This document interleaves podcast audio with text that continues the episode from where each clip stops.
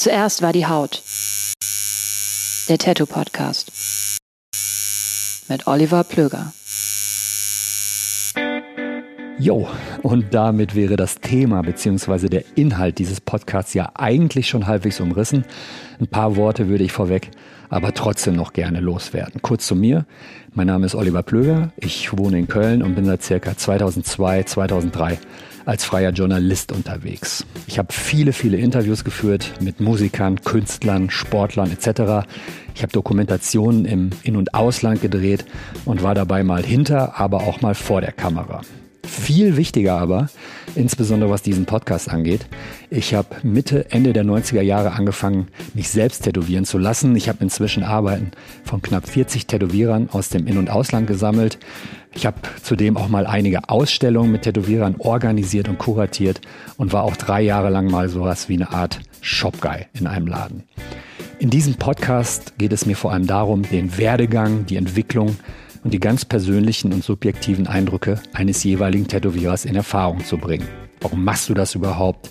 Warum arbeitest du genau in dem Stil, in dem du arbeitest? Wie und warum haben sich deine Arbeiten weiterentwickelt? Was nervt dich am Tätowieren? Was ist das Geile am Tätowieren? Welche Rolle spielt Social Media? Und was für ein Privatleben hat man eigentlich, wenn man immer nur an die nächste Tätowierung denkt? Um all das und wahrscheinlich noch viel mehr geht es in diesem Podcast. Und jetzt viel Spaß und eine gute Zeit mit meinem heutigen Gast.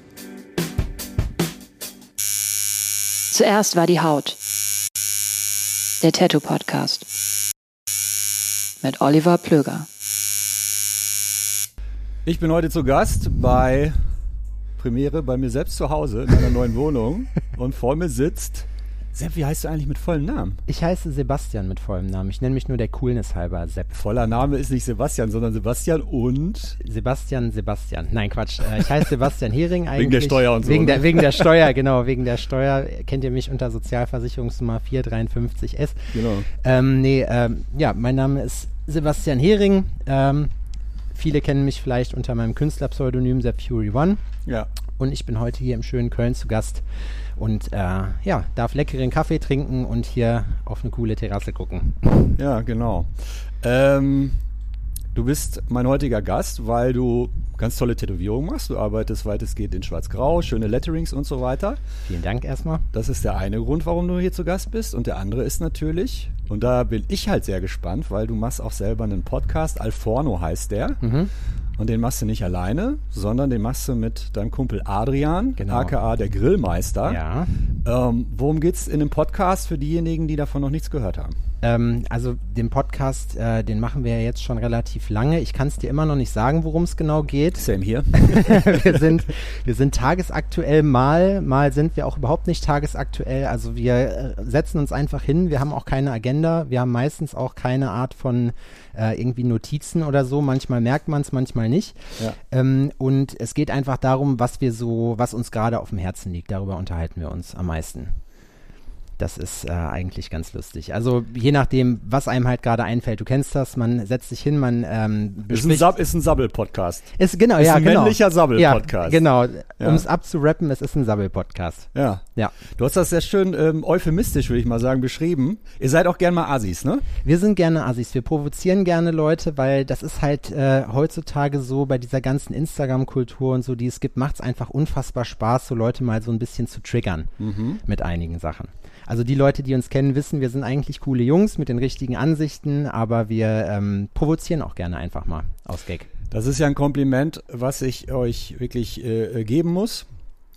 Ähm, ich habe über zehn Jahre lang Radio gemacht, professionell Radio. Ach cool, echt? Ja, so bei WDR 1 Live damals. So Abendprogramm viel und so. Ist ja auch Ah, egal. damit bin ich aufgewachsen. Ich kann mich immer noch an die, an die, äh, an 1 Live erinnern, an das allererste Mal, äh, wo es online gegangen, also nicht online, on air gegangen ist. ah ja, okay. Da war ich am Start. Aha. Ähm, und mein erst, allererster Redakteur, Wolfram Kehler, Gruß an dieser Stelle, der sagte mir direkt am ersten Tag so, Flöger, Ironie funktioniert nicht im Radio. und ihr mit Alforno habt es tatsächlich hingekriegt, dass ihr mich da voll abholt und wenn Adrian in seinem Berliner Schnauzer da, als er da so richtig loslegt, Alter, ne? Und dann sagt der Fotze was nicht alles, ne? Das hat so einen Schalk und so ein geiles Augenzwinkern, dass ich genau weiß, dass ihr das Herz am rechten Fleck, Fleck habt. So, Ja. ne? Das finde ich total stark. Ähm, ist ein total schmaler Grad. Viele meinen das, Fall. glaube ich, zu können, aber ihr kriegt das hin. Von daher finde ich das immer sehr. Vielen Dank. Ja, wir Ich rechnen. habe allerdings aber noch nicht alle Folgen gehört. Ja, ich meine, also ne, nicht jede Folge ist gut. Das ist halt Podcast. Es ist so eine Art, würde ich sagen, Tagebuch auch. Da gibt's halt auch mal Sachen, die sind nicht so stark. Dann äh, man merkt einem auch dann den Lockdown an in einigen Fällen. Ähm, und äh, es ist halt nicht immer 100 Prozent. Das geht gar nicht. Du kannst nicht immer 100 Prozent abliefern. Das funktioniert nicht. Ihr macht wöchentlich, ne? wir machen wöchentlich, ja genau. Auf wöchentlicher Nervt das manchmal? Das ist schon Stress, ne? Nee, eigentlich muss ich sagen nicht. Wir haben letztes Jahr mal eine Zeit lang YouTube gemacht. Ähm, Ah, okay. Und äh, es gibt auch ein paar Folgen von uns ähm, online auf YouTube, aber Aha. das ist halt wirklich Stress, weil du musst halt selber die Kamera äh, aufstellen. Audio ist schon aufwendig und Ja. Bild ist nochmal der Hass. Genau, richtig. Also wir übernehmen die Post-Production nicht selber. Das ist halt der große Vorteil. Da haben wir unseren äh, lieben Freund Max ähm, seit jetzt geraumer Zeit mit dabei, der das für uns macht. Damals hat es noch äh, Kollege Chris gemacht. Äh, auch schöne Grüße hier an der Stelle. Und ähm, genau, die haben sich halt darum gekümmert, dass die ganzen Sachen geschnitten werden. Äh, der Podcast an sich, wir hatten es vorhin schon im Vorgespräch, äh, der Podcast selber wird nicht geschnitten, in der Regel. Ähm, und deswegen haben wir da jetzt so nur Post-Production-Arbeit, Intro, Outro, halt diese ganzen Sachen, um es ein bisschen ansprechender zu machen, auch qualitativ. Weil ich finde gerade, es ist im Podcast-Bereich relativ schwierig, äh, selbst egal, ob du jetzt dir den Podcast von Frank Thelen oder so anhörst, ne, die ja eigentlich auch richtig Kohle haben und dann aber nicht in der Lage dazu sind, muss man einfach an der Stelle Also Frank sagen. Thelen ist hier Höhle der Löwen. Genau, Investor, richtig. Ne? Also Mhm. genau, also wenn man, egal was für Podcasts man hört, die sind qualitativ zu einem Großteil einfach richtig grottig. Mhm. Und ich frage mich halt, wie das halt, also den Anspruch sollte man schon haben, dass es hörbar ist, ne, Mhm. finde ich. Und äh, ja, den, den verfolgen wir dann halt. Deswegen, aber um dir deine Frage zu beantworten, also es nervt in dem Sinne nicht. Es macht eigentlich, es macht total viel Spaß. Ich mache das gerne. Selbst wenn es niemand hören würde, ich würde es machen. Ja. Kurz vor, bevor ich es vergesse, wir sitzen hier, weil es immer noch scheiß Corona. Ich habe noch keine Impfung, du glaub wahrscheinlich auch noch nicht. Nee, leider nicht. Und wir sitzen mit sehr offener Terrassentür hier und also mehr Frischluft geht eigentlich fast gar nicht. Ich habe hohe Decken. Ja, Ich glaube, das sollte in Ordnung sein. keiner von uns Äh, ist krank. Bevor ihr den Podcast oder du den Podcast gestartet habt, ähm, hattest du auch überlegt mal, weil du bist Tätowierer, einen Tattoo-Podcast zu machen? Einen reinen Tattoo-Podcast? Generell schon, weil ähm, der große Vorteil ist, ich kenne viele Leute. Ähm, ich habe auch eigentlich schon, also ich habe schon ein Konzept dafür in der Tasche sozusagen. Ähm, Problem ist immer der Faktor Zeit. Du kennst das selber. Äh, man kann nicht auf allen Hochzeiten gleichzeitig tanzen. Ähm, ich habe neben dem Podcast äh, mache ich auch noch andere Sachen und äh, dementsprechend, ähm, ja, wenn man sich, mir ist gerade eingefallen, wenn man der Finn Kliman des, des Tätowierens ist, der Mhm. alles irgendwie macht, Mhm. nur nicht erfolgreich, dann, nee, Quatsch. Aber ähm, das geht halt einfach nicht. Also ich würde gerne mehr machen, auch in der, in dem Bereich. Äh, mir macht das total viel Spaß. Ja, aber ganz kurz, als du gestartet oder als ihr gestartet seid, ja, in dem Moment hättest du ja eigentlich mit dem Tattoo-Podcast loslegen können, oder nicht? hätte ich machen können. Adrian. Wann seid ihr gestartet? Äh, 2019. Ende? Äh, nee, im September, glaube ich. Ah, okay.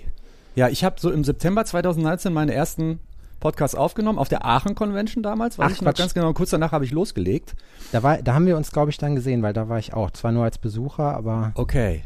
Ja. Witzig. Nee, ähm, wir haben, also klar hätte man, ich hätte das machen können. Das Problem ist immer, wie, wir hatten damals ja noch keine Ahnung, wie sowas remote funktioniert, ne? wie man remote aufnimmt. Äh, das Problem ist, die meisten Leute haben jetzt kein Mikrofon zu Hause. Ähm, das ist halt Das heißt Remote, ihr macht das übers Netz und Genau. jeder hat ein Mikrofon vor sich, damit die genau, Qualität richtig. gut ist. Also wir sind Du bist in Jena und der Adrian ist in Berlin, ne? Genau, wir sind in den seltensten Fällen zusammen, ähm, aber das passiert auch dann und wann mal und ich muss sagen, remote aufnehmen ist auf jeden Fall einfacher Mhm. und ähm, Klar. ich schweife die ganze Zeit ab, aber um, um die Frage zu beantworten, ähm, ja, also hätte man machen können, klar, äh, hat sich anders ergeben und äh, wer weiß, was die Zukunft bringt, aber ähm, eine coole Idee ist das auf jeden Fall, aber dafür machst du das ja und das ist auch sehr, sehr cool, was du machst, finde ich. Okay. Ähm, ja, das, ne- das Lob nehme ich natürlich gerne an. Also meine Intention war ja tatsächlich, ich, ho ich hoffe, das wird heute nicht zu selbstreferenziell, aber so be it. Äh, mich fragt ja sonst keiner irgendwas. ähm, dass meine Intention war, ich habe halt geguckt, was gibt's an deutschsprachigen Tattoo-Podcasts? Ja, Ja, ja. Es gab halt so Dinge, auch von diversen Magazinen und so weiter und so Mhm. fort. Und ich habe da reingehört und ich dachte so, das ist voll nicht meine Baustelle. Und dann dachte ich so, also so richtig eigennützig und so richtig hochnäsig auch, ganz ehrlich, wo ich gedacht habe so, okay, dann setze ich mich jetzt mit meinem fetten Arsch drauf, bevor es jemand anders macht. So, das war so meine Intention, weil ich kenne mich. Drei, vier Monate später hätte wahrscheinlich irgendwer angefangen und das wäre dann der Tattoo-Podcast gewesen den sich so viele geeinigt hätten und dann hätte ich gedacht, so ja, aber das kann man besser machen. Da hätte ich mich dann geärgert, das selber nicht zu machen und das war so ein bisschen Hauptintention. Ja, mir ist gerade eingefallen, dass ich, dass ich voll was vergessen habe in meiner Podcast-Historie. Ich habe fürs Tätowiermagazin tatsächlich ein paar Podcasts aufgenommen, weil ich halt einfach, ich bin selber großer Podcast-Fan und ähm, ja, ich quatsch gerne mit Leuten und ich produziere mich ja offenbar auch gerne. Mhm. Also ähm, bin ich dann halt losgegangen und äh, habe halt äh, mit der Jula vom Tätowiermagazin ja. damals noch äh, gequatscht und habe halt gefragt, hey, wie sieht's sieht's aus. Ich hatte da natürlich weder Equipment noch Ahnung. Dementsprechend schlecht sind die von der Qualität. Aber zumindest sind zwei Leute darauf gesetzt worden, die Ahnung haben. Punkt.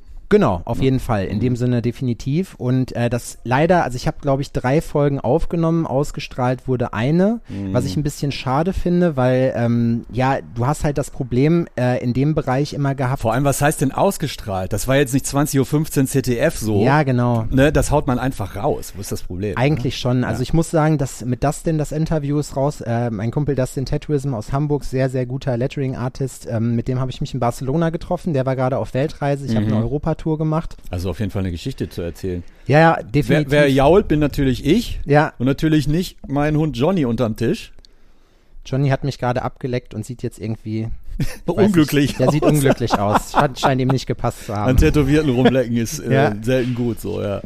Nee, ähm, auf jeden Fall habe ich mich mit Dustin äh, dann in Barcelona getroffen. Problem war, wir haben das draußen gemacht und für alle, die Barcelona nicht kennen, da ist es nachts, gibt es keine Möglichkeit, sich auf eine stille Bank zu setzen. Da ist Rambazamba. da ist und immer wenn du dann das falsche Mikro hast, hatten wir. Ja. Also das heißt. Da kam äh, ja einiges zusammen. Genau, ja. richtig. Ich glaube, die Folge gibt's auch noch an zum Anhören. Äh, die ist ausgestrahlt worden, die beiden anderen, die ich gemacht habe, nicht. Und dadurch ist das dann irgendwann frustrierend gewesen, weil ich mir dann halt dachte, ja gut, okay, ich habe mir ja was gedacht bei den Gästen, die ich auch interviewt habe. Ja. In dem Sinne und ähm, also ich hätte das auch gerne weitergemacht, aber es hat ja. sich dann einfach nicht ergeben und dann habe ich das mit Adrian gemacht. Das fand ich auch gut. Ja.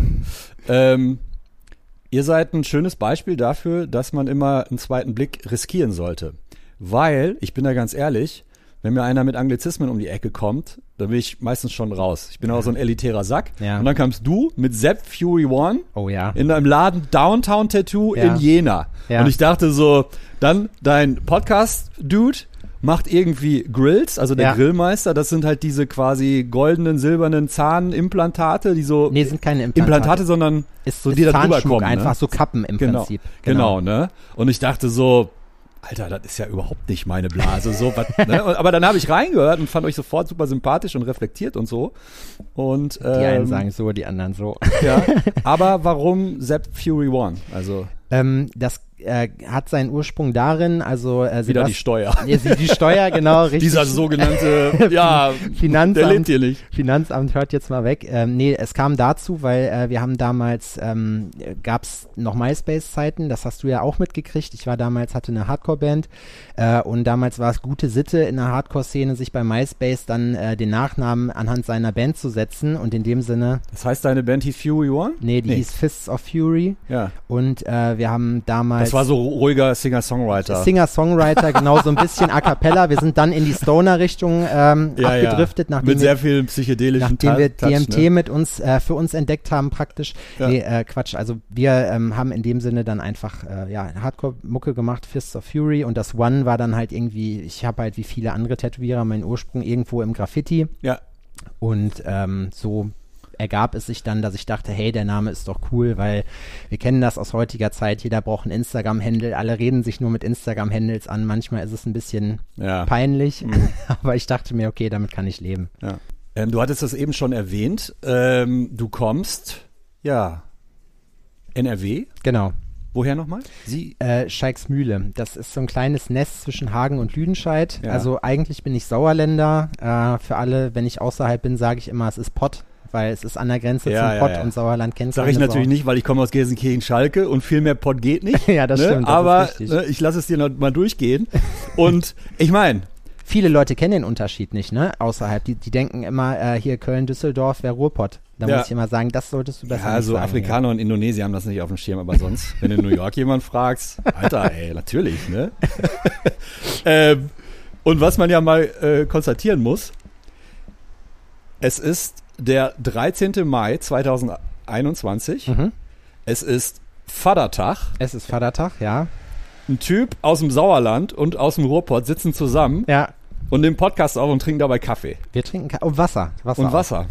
Was, wie viel kann nicht stimmen, ne? eigentlich, eigentlich schon.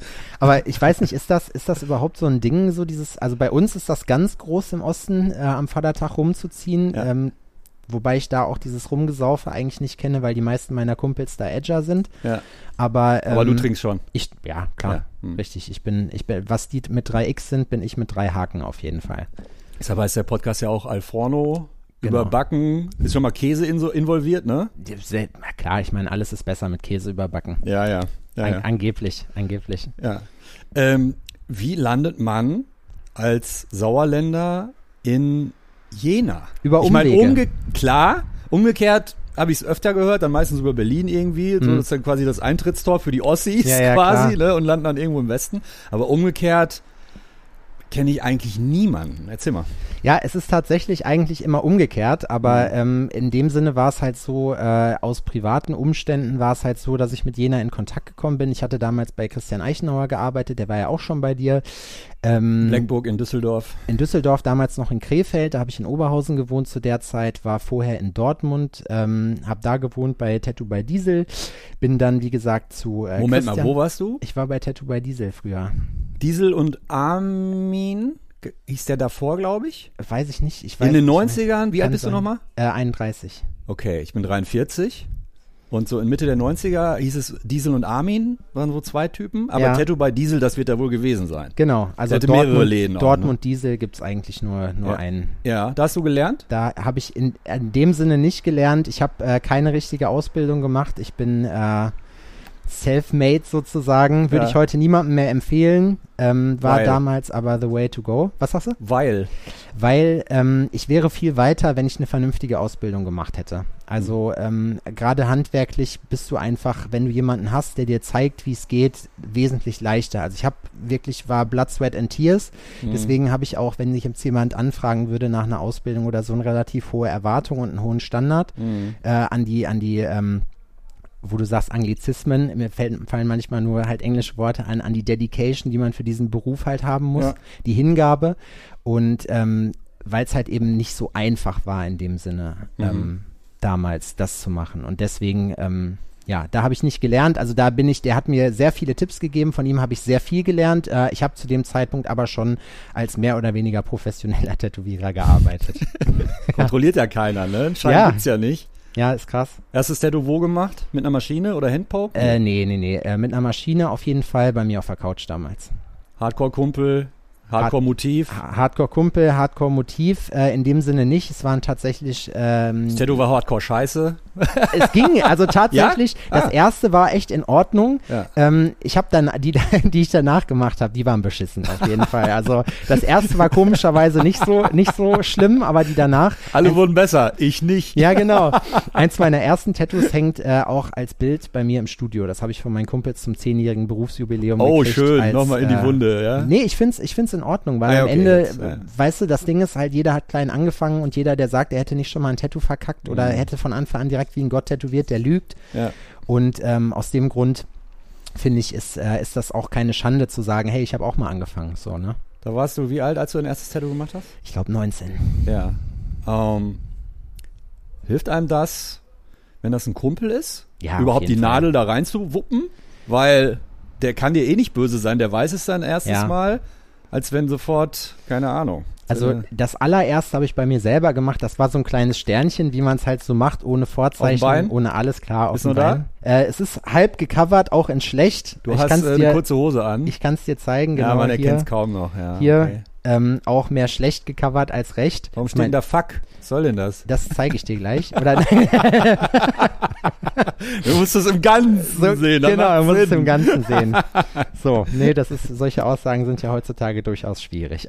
nee, ich habe ähm, äh, da mein erstes Tattoo gemacht und es hilft definitiv, wenn das ein Kumpel ist, weil am Ende, ich meine, zahlende Kundschaft für das, was man nicht kann, ist äh, maximal Kacke, das zu machen. Mhm. Und deswegen sollte man da schon äh, jemanden nehmen, dem man vertraut, der auch weiß, was er tut oder auch nicht. Mhm. Und ähm, ja, der, wir sind immer noch äh, beste Freunde, muss man dazu sagen. Und ähm, ja, das war so, waren so die Anfänge dabei. Hm, welche Tätowierungen haben dich als allererstes, ich muss immer so ein bisschen in meiner eigenen Historie dann so Hm? das neue neu anordnen, weil ich halt äh, irgendwie zwölf Jahre mehr auf der Uhr habe. Ja. Ähm, so, wenn du, wahrscheinlich hast du dann in der Hardcore-Szene Tätowierungen gesehen.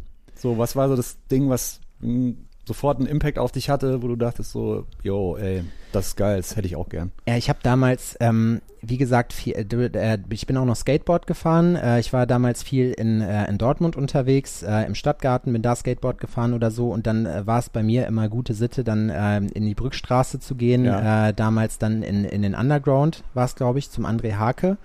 Da einfach im Shop zu gucken und einfach auf die Bilder zu gucken, weil mich diese Art immer fasziniert hat, so Tätowierungen zu machen. Das war ein Berührungspunkt. Ähm, dann hatte ich die ersten Berührungspunkte tatsächlich mit äh, Jens Gößling, mit Blue Harvest. Ach, super, ja. Ähm, Mhm. Weil ich halt damals schon auf äh, Schriften abgefahren bin und halt Bug äh, in dem Sinne schon kannte und Jens hat damals noch so einen Mix aus Chicano und äh, Also diesen äh, Bookstar hat er sich genannt, der kürzlich verstorben ist. Genau, ne? richtig. Ja. Gott hab ihn selig, richtig guter Mann und meiner Meinung nach einer der besten Flash-Zeichner, die es überhaupt gibt Aha. oder gegeben hat.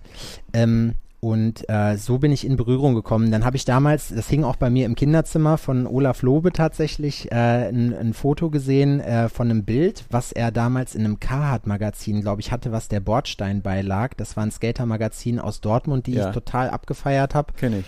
Ja? Ja, klar. Ach, geil. Ja, ich komme aus Gelsenkirchen. Ja, ich wusste ja nicht, wie, ja, welche ja, ja, nee, das nee. Bordstein, klar. Ein Kumpel von mir, Timbo Tanzpalast, der hat da, glaube ich, sogar mal ein Praktikum gemacht. Timbo äh, sagt mir tatsächlich noch was von Kennst da. du den? Tim Tilgner hieß der mit richtigen Namen. Den Nachnamen kenne ich nicht, aber Ah. Timbo sagt mir was. Ja, ja. Ich wollte damals Praktikum bei denen machen, aber Arne hat mich leider abgelehnt, weil er sagte, Wir haben schon einen dummen namens Timbo. wir brauchen, wir brauchen keine zwei, also wir brauchen niemanden für zwei Wochen. Das, aber ich, ich habe mich halt mit aller Seele darauf versteift, bei denen Praktikum zu machen. Ja. Aber sei es drum, ähm, so bin ich halt irgendwie so da reingesneakt, hatte dann die äh, Arbeiten von äh, Christian Nien von äh, Inkwaders in Genf. Ähm, Den kenne ich noch. Der hatte relativ früh Dreiviertel Sleeves von Philipp Löw. hm, genau. Ne? Mhm. Also der äh, auch macht immer noch maximal super Arbeiten. Das Mega, ist, mega Sachen, ja. ist so der Style, so ein bisschen, der mir äh, so im, im Gedächtnis geblieben ist und wo ich dachte, boah, krass, das will ich auch können. So, Mhm. also das waren die Berührungspunkte. Und umso geiler ist es jetzt, dass äh, Jens hat mich irgendwann mal angeschrieben, Jens tatsächlich, ja. genau. Ja. Äh, und äh, Olaf habe ich dann auch irgendwann äh, persönlich kennengelernt, so, wir schreiben ab und zu mal. Äh, Jens ist äh, echt ein Kumpel geworden, so, äh, wir schreiben oft, der hat äh, auch schon viel für mich und mein Klamottenlabel gemacht. Und äh, wie gesagt, das ist einfach, das ist eine Riesenehre, wenn solche Leute, zu denen man auch nach wie vor immer noch aufschaut, dann äh, wissen, wer man ist und halt sagen, hey, cool, weißt du, das, äh, das ist so ein bisschen, ist echt korrekt. Nicht cool, dass du das so erwähnst. Ich hatte, ich glaube, in meiner vorletzten Folge, da hatte ich mit der Saskia aus Köln gesprochen. Und wir kamen irgendwie aufs Thema Instagram und Follower und so. Und dann meinte sie, ey, ohne Scheiß, wenn es so Momente gibt, wo du von Olaf oder Christian in dem Fall tatsächlich auch, die machen sonntags in Düsseldorf ab und zu so eine Painting-Challenge. Und da war ich mit bei, da habe ich Olaf Ah, kennengelernt. guck mal, so klein ist die Welt. Ja, beim genau. Fabrice. ja, genau. 1900 Und dann meinte die Saskia, ey, als ich da erst Mal eingeladen wurde, meinte so, ich hätte am nächsten Tag von mir null Follower haben können, Ja. aber ich durfte da mal mitmachen, so. Ja.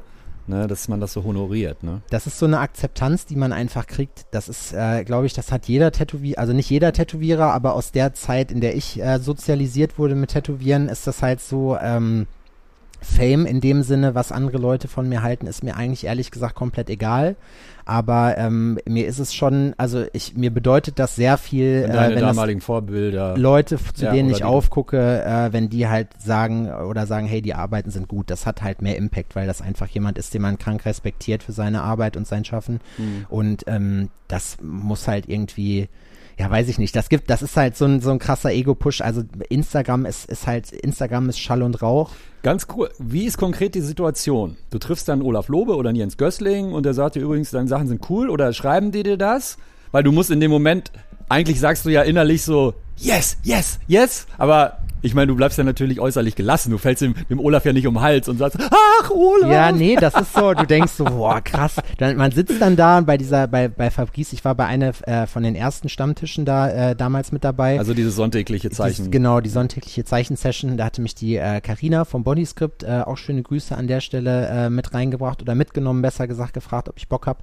Und ähm, das ist einfach, Jens habe ich in, in Aachen auf der Kaiserstadt äh, getroffen das erste Mal. Wir kannten uns halt so nur von Instagram und du weißt ja, wie das ist. Äh, die meisten Leute, gerade die Traditional-Jungs, äh, zeigen ihr Gesicht relativ selten. Das bedeutet, man weiß nicht, wer das ist. Der kann an dir vorbeilaufen. Du bist auf Instagram Best Buddies, aber du hast keine Ja. Ahnung, wie der Typ aussieht. Mhm. Und ähm, so ging es mir auch. Ich wusste weder, wie Olaf aussieht. Bei Jens habe ich der, äh, Christian Eichenauer noch gefragt. Ich sag, du sag mal, ist das da hinten der Jens vom Blue Harvest? Also ich habe keine Ahnung. Und dann bin ich einfach hingelatscht und habe gesagt, hör mal, bist du der Jens? Also ja. Ich sag, ach krass, guck mal hier, ich bin der Sepp hier, äh, Sepp Fury One. Er so, ah ja, krass, cool. So, äh, so lief das Ganze dann. Das war echt witzig. Ähm, war für dich, hast du irgendwann mal mit farbigen Tätowierungen geliebäugelt oder du hast Ja. selber fast nur schwarz-grau Sachen, oder? Ne, ich habe, äh, mein rechter Arm ist Sepia, das sieht man aber nicht mehr, äh, weil schlechte Farbe. aber Hat dir gemacht? Oder Äh, egal jetzt? Äh, den hat Matthias Bloßfeld gemacht, der kann da aber nichts für. Ah, ja, das klar. ist die gute Alla Prima Sepia-Farbe gewesen. Ah, die, okay. die knallt halt irgendwann nach einer Zeit raus. Das ist halt dann Ja. so. Aber macht nichts. Ich mag auch Black and Grey. Ja. Ähm, und äh, ja, also farbige Tattoos. Ich mache auch äh, dann und wann mal durchaus Neo-Traditional Tattoos, die auch Mhm. gerne farbig. ja. Ähm, Würde ich jetzt nicht immer machen. Das Sieht kommt man auf deinem Insta nicht so wirklich. ja, ne? ab und zu lade ich mal was hoch. Ich, es ist halt immer abhängig von dem, wenn jemand halt kommt, der eine coole Idee hat, was ich zu sowas machen kann, dann gerne. Ja. Äh, und Neo-Traditional am liebsten auch farbig, weil ich finde, Neo-Traditional ballert farbig einfach mehr, als äh, wenn man es schwarz-weiß macht. So, jetzt hast du aber immer noch nicht äh, erzählt, wie du denn in Jena gelandet bist. Also so gar nicht. Genau, noch so nicht gar mal nicht. Ja, ansatzweise. Ich könnte auch Politiker sein, weil ich kann sagen, das ist eine sehr spannende Frage. Viel wichtiger ist aber die Frage bla bla bla und Mhm, dann darauf genau. antworten. ja. Ähm, ich bin äh, damals, äh, wie gesagt, als ich bei Christian gearbeitet habe, habe ich das Angebot aus Jena gekriegt, ähm, weil meine Ex-Freundin zu der Zeit äh, da halt herkam und ähm, halt ähm, da eine kannte, die ein Studio hatte äh, und da konnte ich mich ähm, ja finanziell ein bisschen verbessern. Ist Mhm. eigentlich auch witzig, dass Leute wegen Kohle dann in den Osten ziehen. Wo hast du die denn kennengelernt? Äh, in Oberhausen tatsächlich. Die hat Okay. auch damals in Oberhausen gewohnt und Aha. ähm, naja, genau. Auf jeden Fall bin ich dann, habe ich gesagt, Jena hat mir super gefallen direkt von Anfang an, weil die Leute da sehr herzlich sind. Gib mir mal fünf Sätze zu Jena. Ich habe halt nichts im Kopf. Ist da ein Fluss in der Mitte? Gibt es da historische Gebäude? Erzähl Äh, mir ja, irgendwas zu Jena. ja, also- Studentenstadt weiß Äh, ich. Studentenstadt, genau, 110.000 Einwohner, ähm, 30 Prozent Studenten ungefähr. Ja. Ähm, ist im Tal zwischen den Kernbergen sozusagen, unfassbar schöne Landschaft. Kernberg. Kernberge Nie heißt das. Alter. Ja, ich meine, ich hatte, ich hatte mit dem Osten und mit Jena auch vorher null Berührungspunkte. Ja, ja. So, ich habe immer, ich in der Schule meinem, meinem Kumpel immer ausgelacht oder immer aufgezogen. Ich sag, ah, Ossi, weißt du so? Und dann habe ich ihn angerufen und habe gesagt, witzige Geschichte, rate mal, wer in den Osten zieht. Ja. Ähm, auf jeden Fall äh, bin ich dann da gelandet ähm, und äh, musste dann leider, ähm, wie gesagt, die ist, meine Ex-Freundin ist halt dann leider in den, äh, hat sich hier nicht wohlgefühlt so in Oberhausen und wollte dann zurück und ich Ja. habe halt gesagt, ich komme mit, wenn sich ein Jobangebot ergibt. Das hat sich dann ergeben und äh, 2013 war das und dann habe ich äh, 2018 meinen eigenen Laden da dann aufgemacht. Mhm. Und 2013 hast du wo gearbeitet? In Jena? Ähm, in einem Studio. Wir haben ein bisschen Diskrepanz. Okay, äh, okay, das- möchte ich nicht sagen. Also was heißt, möchte ich nicht sagen. Es gibt nicht so viel Auswahl, aber äh, ich möchte ihnen keine Plattform bieten. Ja, okay. Sag ich jetzt einfach so, weißt Le- du? Ist mir auch legitim. egal. Ja. Ich hack da auch nicht nach. Ich kenn den Laden eh nee, nicht. So, weißt du? Nicht so eine Bude da. Ja. Ähm, jetzt mal eine ganz harte Frage mit meinen äh, westdeutschen Scheuklappen auf. Ja. Wie sieht's politisch in Jena aus? Jena ist äh, so weit links, dass es rechts schon wieder rausguckt. Ja? Ja, also Okay. die Ultraszene, äh, in Jena ist halt Fußball auch richtig groß. Ach, warte mal. Sind nicht Heaven Scheu Burn? Heaven Scheu Burn Sind die. Trikotsponsor von Karl Zeiss Jena, ne? Waren, glaube ich, ja, sind jetzt oder, nicht mehr. Oder so, ne? War richtig krass. das also sagt ja schon einiges. War der absolute PR-Stand 3000, den die gemacht haben, war Ja. richtig geil. Ich, äh, an die Trikots kommt man auch leider nicht mehr ran. ja. Ähm, Ich habe einen Podcast gehört mit, dem, mit Mike, dem Gitarristen Ja. von Heaven Scheu Burn, der ja auch äh, Jurist ist, Mhm. total spannender, interessanter Typ. Und der meinte auch so, die spielen in Brasilien und im Publikum haben halt ein Viertel der Fans Karl Zeiss Jena Trikots ja, an, das ne? ist ultra. Also Und bei dem Verein kam das wohl so mit, die hatten überhaupt nicht damit gerechnet, dass das so einen Impact Nee, hat, ne? Ja. überhaupt nicht. Aber ich finde es halt cool und Ist Jena. auch selber zum Fußball? Nee, eigentlich. Nee. Ich war einmal äh, äh, beim DFB-Pokal da, weil ich finde, ich war auch in Dortmund, als ich da war, obwohl ich mich für Fußball jetzt nicht wirklich interessiere, zweimal im Stadion. Das gehört einfach so zur Kultur, finde ich. Mhm. Ähm, und sollte man mal gemacht haben, aber ähm, regelmäßig gehe ich da nicht hin. Und wie gesagt, politisch ist es so, die Ultras da sind, äh, ja, Antifa eigentlich eher. Und, Ultra äh, links. Ultra links, Ja, ja. genau. Und bei uns hat man dann halt, ähm, also das ist ein rotes Eiland. Das ist, ist schön. Also ich mag das halt Studentenstadt. Ja. Sobald du halt aber rausgehst, aufs Klar. Dorf fährst, Richtung, Wird's keine bräu- Ahnung, wird's Gera, bräunlich, ja? auch Erfurt ist, äh, ist schlimm. Die Tattoo-Convention in Erfurt, ganz fürchterlich. Mhm. Hast du Äh, mal gearbeitet? Ja, einmal, aber nie wieder. Ich habe mir halt gedacht, Weil konkret? Ich habe in meinem Leben noch nie, so, noch nie so viele Lanza-T-Shirts Ja, gesehen krass. und hast du nicht Und gesehen. keiner sagt was, weil. Dann stehen Leute auf der Bühne, äh, die so viel Koks geballert haben, äh, dass sie Offbeat rappen und dann äh, aber in ihrem Wahn dann so von sich selber überzeugt oh, sind. klingt eigentlich ganz interessant. Ja, sich, sich generell ja, ja, aber sich dann das T-Shirt runterreißen und Hasta la Vista Antifaschist da reinbrüllen und ab da war für mich dann so der, der Zeitpunkt, wo ich gesagt habe, okay, ihr könnt euch einfach mal, ja, ne, in also den Popo was machen. reinstecken. ja, ja.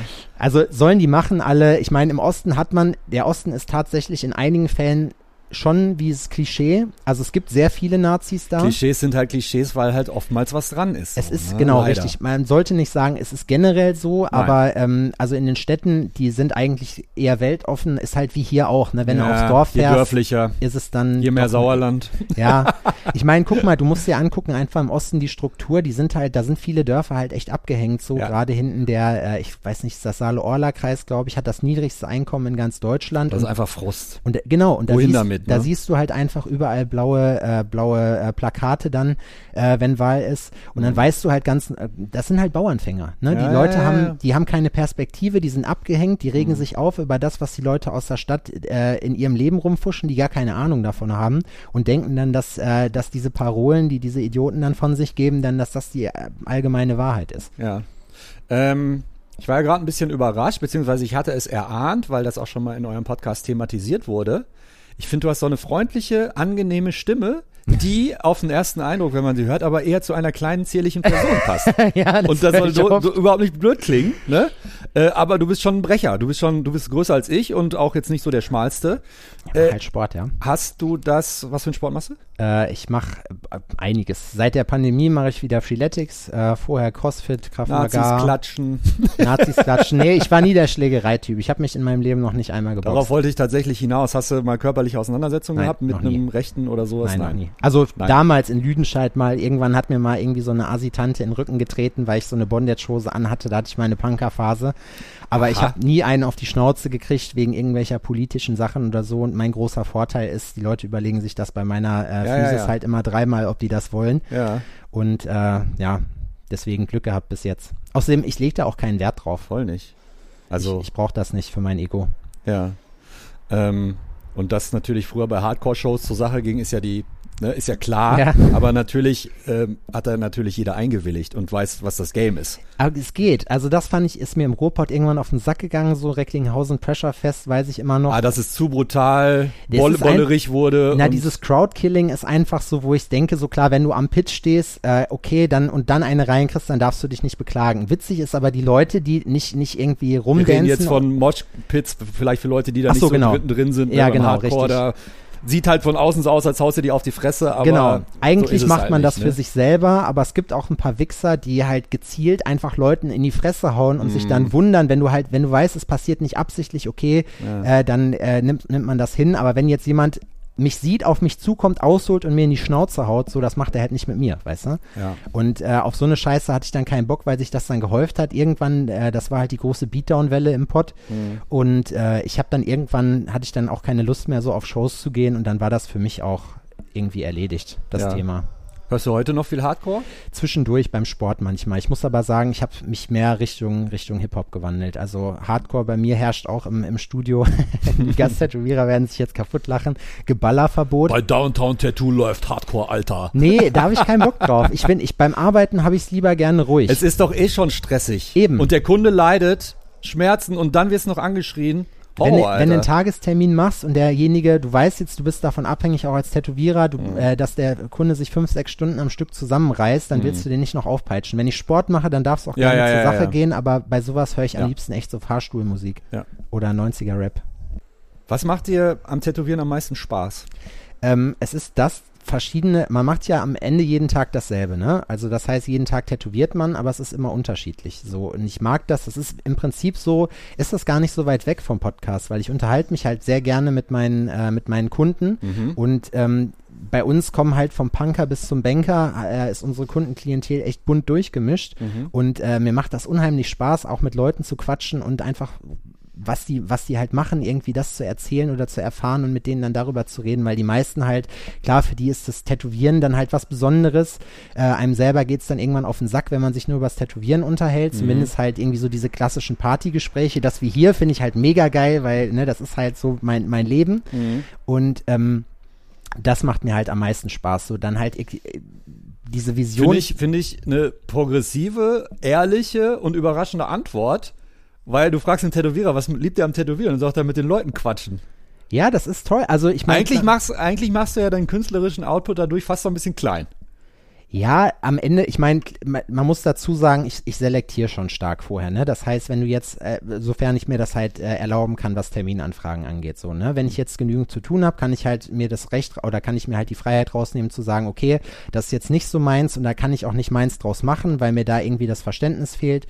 Äh, ich bin immer Allrounder gewesen, das heißt, äh, ich kann im Prinzip relativ viele Stile abbilden, aber suche mir natürlich, mach dann Cherrypicking, wenn ich Bock drauf habe, so, Mhm. ne? Also das heißt, ich will jetzt meine Letterings wieder mehr, äh, mehr machen so und probiere das natürlich zu pushen. Und das heißt, ähm, klar, auf jedes Projekt freue ich mich. So, wenn ich, wenn ich einen, geile, einen geilen Schriftzug habe, ein Projekt, was einen fordert, weißt du, oder auch nur mal eine Kleinigkeit, das finde ich auch cool. Mhm. Da gibt's halt auch mal äh, Sachen, da brauchst du eine halbe Stunde für, aber das ist auch mal geil, so ein Kleinigkeitentag. Also das ist der, um das dann vielleicht genauer zu sagen, das ist der Mix aus allem irgendwie. Also du hast sowohl die Leute, ähm, das genieße ich halt auch an diesem Thema Privatstudio. Äh, um, ähm, unsere Kunden sind richtig cool. Wir haben da echt kaum, kaum irgendwelche Wichser, wo du sagst, ja, schön, dass du da warst, du brauchst nicht nochmal wiederkommen. Ähm, wir haben da niemanden, der reinlatscht und einfach äh, dir auf den Sack Kunden geht. über euren Podcast auch? Äh, ja, auch auf jeden Fall. Das ist für die, äh, ich will jetzt nicht sagen Kundenbindung, aber du hast halt die Leute, für die, du bist ja Teil deren Leben irgendwie so, ne? Weil die hören dich und schreiben dir dann auch, als wenn man sich halt kennt, aber wir kennen uns ja gar nicht. So, und ich finde das immer cool und faszinierend, wenn man dann halt Leute hat, die dir schreiben so aus der Kalten, weil die den Podcast gerade hören oder die auch irgendwas schicken oder mitbringen. Das ist das Geilste. Ich kriege nämlich oft Kindercards mitgebracht, weil ich irgendwann mal erzählt habe, Ah, so, okay. dass ich Kindercards und Schokobons liebe. Kleiner Tipp, Freunde, am Rande. es ist ein neuer Boss in Town und zwar Schokomel. Ich bin, habe irgendwie so eine, so eine kleine Kakaoabhängigkeit entwickelt. Zeug. Auf jeden Fall. Muss so nicht süß, Alter. Ja, mega, richtig geil. Hast du mal von Lion getrunken? Es gibt so ein Lion-Kakaopulver. Nee, Also Lion-Riegel kennst du Ja, ja. ja, klar. Ne? Und davon gibt es einen Schokodrink. echt? Boah. Das haut dich komplett aus den Latschen, weil das hat nochmal diese Karamellkomponente Oh, drin. geil. Das Boah. ist so, da würde man am liebsten anfangen zu kiffen wieder, weißt du? Weil du genau weißt, dass es ja dann noch Anfangen? geil. Ah, okay, stimmt, du hast ja drei, du hast ja drei Haken, ne? Ja, ja, okay. Die, äh, der, ich glaube, Aber das ist wirklich der Zorn in Dosen. Ey. Ja, das auf ist jeden wirklich Fall. so, wow, ist das süß. die Lion Cereals sind ja schon geil, Das so ich finde ich. nicht, Die, ja. die, diese Frühstücksflocken halt, Ja. die kaufe ich ganz selten, weil ich mich da, ich habe mich nicht unter Kontrolle, was Süßigkeiten angeht. Wenn es da ist, wird's vernichtet. Ja, aber du machst auch viel Sport, also von daher. Deswegen, das ist, das, äh, alle sagen immer, ja, ich mache das irgendwie für mich, für den Kopf mache ich auch, aber in erster Linie mache ich das, dass ich nicht auseinandergehe wie ein Hefekuchen Ja. und meine Süßigkeitensucht weiterhin befriedigen kann. Ja. ähm, du hast schon erwähnt, du hast ein Privatstudio, du bist der Chef. Mhm. Wie viele Tätowierer sind da noch? Äh, ich habe zwei Leute, die äh, mehr oder weniger fest als Residents arbeiten. Einmal äh, den äh, Slowpoke Marcy, der ist vom äh, Hardcore Inc. in Kassel, Ach so. vom Schumitz. Ach so, Grüße, ja. Äh, genau, schöne Grüße. Auch alles richtig coole Dudes. Und ähm, einmal die Göste, die ist aus Istanbul. Ja. Die macht so, so Linework-Sachen. Die ist jetzt seit, glaube ich, sogar erst anderthalb Jahren bei mir. Mhm.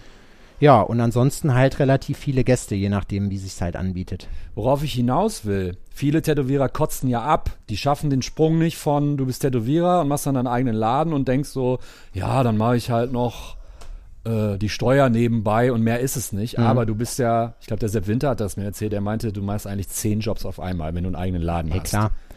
Wie schwer war das für dich, da umzuswitchen? Äh, eigentlich gar nicht, weil ich vorher alles in dem anderen Studio schon selber gemacht habe, Ah, also meine Termine Beziehungsweise gemacht hab. machen musstest. Nee, das nicht. Ich, Ja, ja. Mir stand es frei, aber ich äh, war halt der Meinung, dass ich das besser konnte als die Leute, die man da dann eingestellt hatte, Mhm. deren, die halt lieber gerne rauchen gewesen sind, als sich halt um ihre Arbeit zu kümmern. Interessanter Ansatz. Interessanter Ansatz fand ich auch und dass ich als irgendwann Vielleicht auf Dauer ein bisschen schwierig. mich nervt, wenn ich halt irgendwann das Brett, also die Tür aufreiße und mit hochrotem Kopf rausschreien muss, so ob ich jetzt die Arbeit machen soll, für die, die Mm. bezahlt werden, so, äh, obwohl ich da keine Verträge und keine Aktien drin habe Ja, und mir ja. das eigentlich egal sein kann, Ja. ähm, war das halt nicht so. Deswegen, ich bin in dem Sinne eigentlich da, auch was Studio angeht, immer noch eine One-Man-Army. Also ich mache Instagram selber, ich mache die E-Mails alle selber. Äh, ich, es gibt bei mir kein, noch keinen Shop-Guy. Ich bin jetzt gerade dabei, habe mir jetzt äh, mich ums Thema Angestellte beziehungsweise 450 Euro Kraft gekümmert, Mhm. weil ich es einfach nicht mehr schaffe. Das Ja. ist durch die ganzen Projekte, wie ich vorhin schon gesagt habe, man kann nicht auf jeder Hochzeit tanzen und ich will, dass das Kerngeschäft und meine Kernleidenschaft nicht leidet Ja. mit dem ganzen, auch wieder so ein englisches Wort, Overhead, den man hat in Organisationen und so weiter und so fort. Ja. So, jetzt Schluss.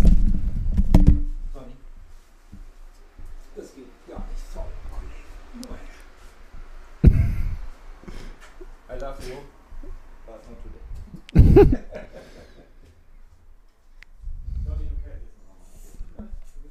Johnny Rakete wird jetzt ins Bett gebracht.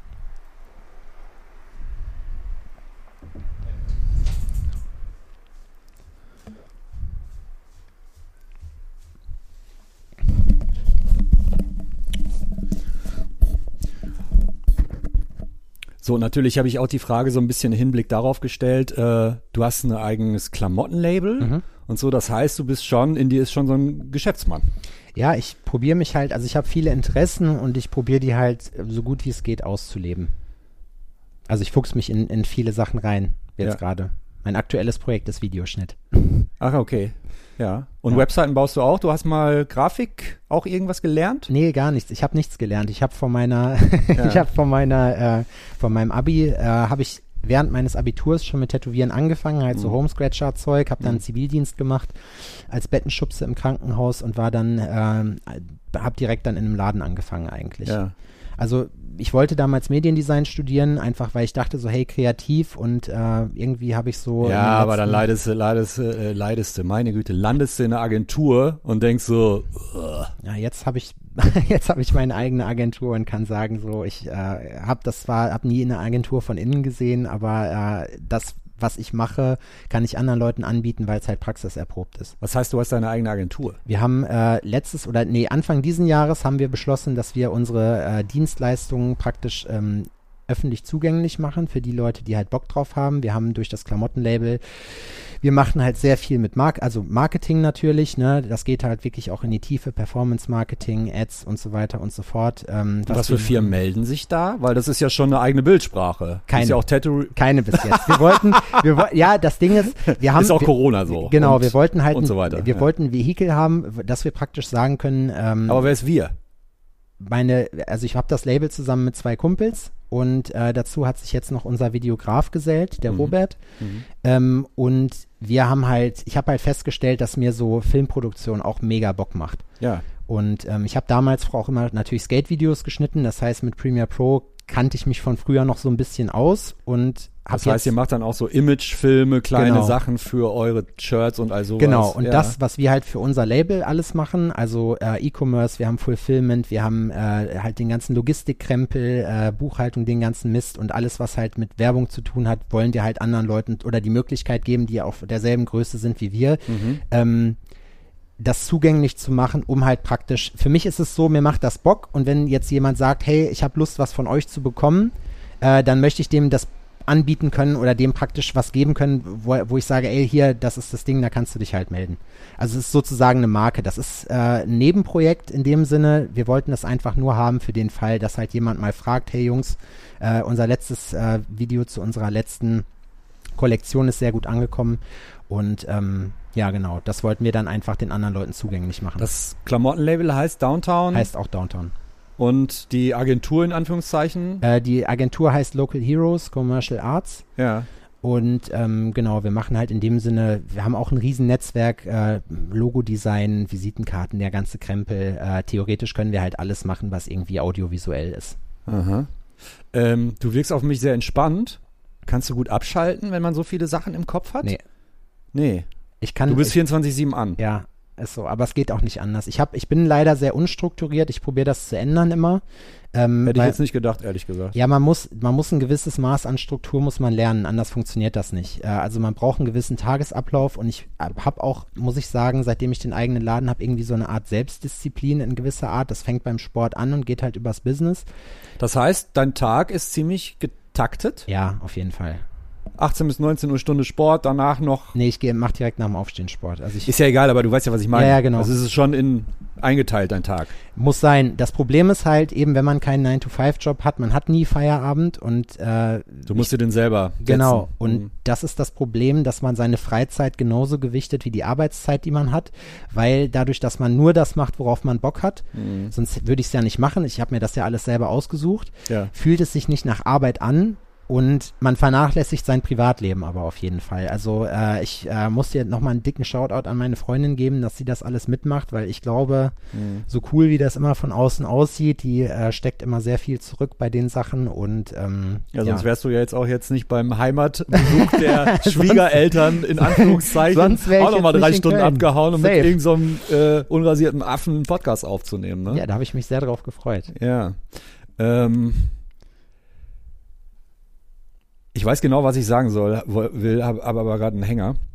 Ähm, ist es dir schon mal passiert, dass du mit dieser Herangehensweise ans Tätowieren und dass, du- dass du weiter daraus hinausdenkst und, und Klamotten und eine Agentur und all sowas, mh, dass du dabei so, weil die gibt's ja immer noch, die waren auch häufig zu Gast in meinem Podcast, so ein bisschen die oldschooligeren Jungs, die schon ewig dabei sind, die sowas hören und dann so ein bisschen den Kopf schütteln, so nach dem Motto, so, Alter, Tätowieren Klar. ist doch so ein, so ein krasser Job, der einen so fordert. Ja. Und du tanzt auf tausend Hochzeiten und ja, natürlich. Ja. Das, ich, das Ding ist, ich kann es auch verstehen, aber wer, wer legt das Wertekonstrukt Hm, fest? ja. Das ist das Ding, weißt du? Also äh, sei es drum, ich musste mich auch rechtfertigen. Ich habe auch fünf Jahre von meinen zehn Jahren oder jetzt fast elf, die ich mache, mit Spule gearbeitet und arbeite jetzt halt mit äh, Rotari beziehungsweise halt mit Cheyenne.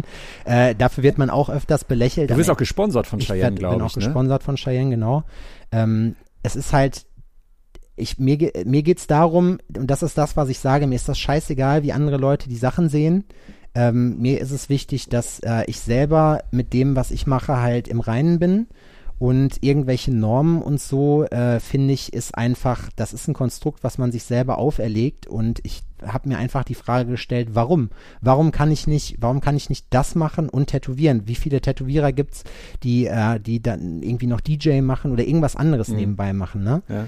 So, das ist halt, das ist ein Plus auf jeden Fall und das ist das, was, was, um das sich 80 Prozent in meinem Leben dreht, das Tätowieren und Mhm. daraus entspringen ja auch viele Sachen, aber ich fände es irgendwie schade, wenn man sich, oder äh, nicht schade, das ist für mich einfach, für mich, ich, ich möchte mich nicht nur darauf konzentrieren. Ich, Mhm. das ist, ich habe nur dieses eine Leben, ich will mich ausleben in dem Sinne und äh, ich falle mit den meisten Sachen auf die Schnauze, das ist auch völlig okay und völlig normal, aber ähm, ich probiere Du halt immer, kokettierst jetzt aber schon ein bisschen, wenn du sagst, du fällst mit den meisten auf die Schnauze. Nein, ist so. Das Ding ist, guck mal, ich habe eine, ich habe letztes Jahr oder vorletztes Jahr, vorletztes Jahr war es schon, bin ich mit einer Webseite an den Start gegangen, äh, die where2go.tattoo hieß.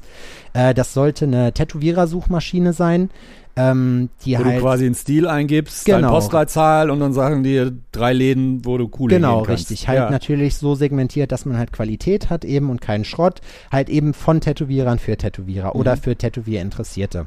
Gab es da Gegenwind von irgendeiner Seite? Eigentlich nicht. Nee. Äh, das Problem war Ist ja da. auch nicht also was gibt's daran äh, zu, zu kritisieren so? Ja, es gibt viele Leute, die finden bei allem das Haar in der Suppe. Wenn man Mhm. irgendwas kritisieren will, dann findet man immer was. Aber ähm, ich, auch da, das, da habe ich mich ausprobiert. Damit bin ich auf die Schnauze geflogen. Inwiefern? War Ähm, das ich habe kein, monetärer Aufwand, das zu, pro ein- zu programmieren und ein- so weiter? Ein hoher monetärer Aufwand. Ich habe eine Partnerfirma gehabt, du musst der die wir, Daten generieren. in der wir immer noch eine GmbH-Struktur haben. Ich Ja. habe sozusagen in einem halt eines Jahres einen Crashkurs GmbH-Geschäftsführung gehabt. mhm. Äh, habe dafür echt viel Lehrgeld bezahlt.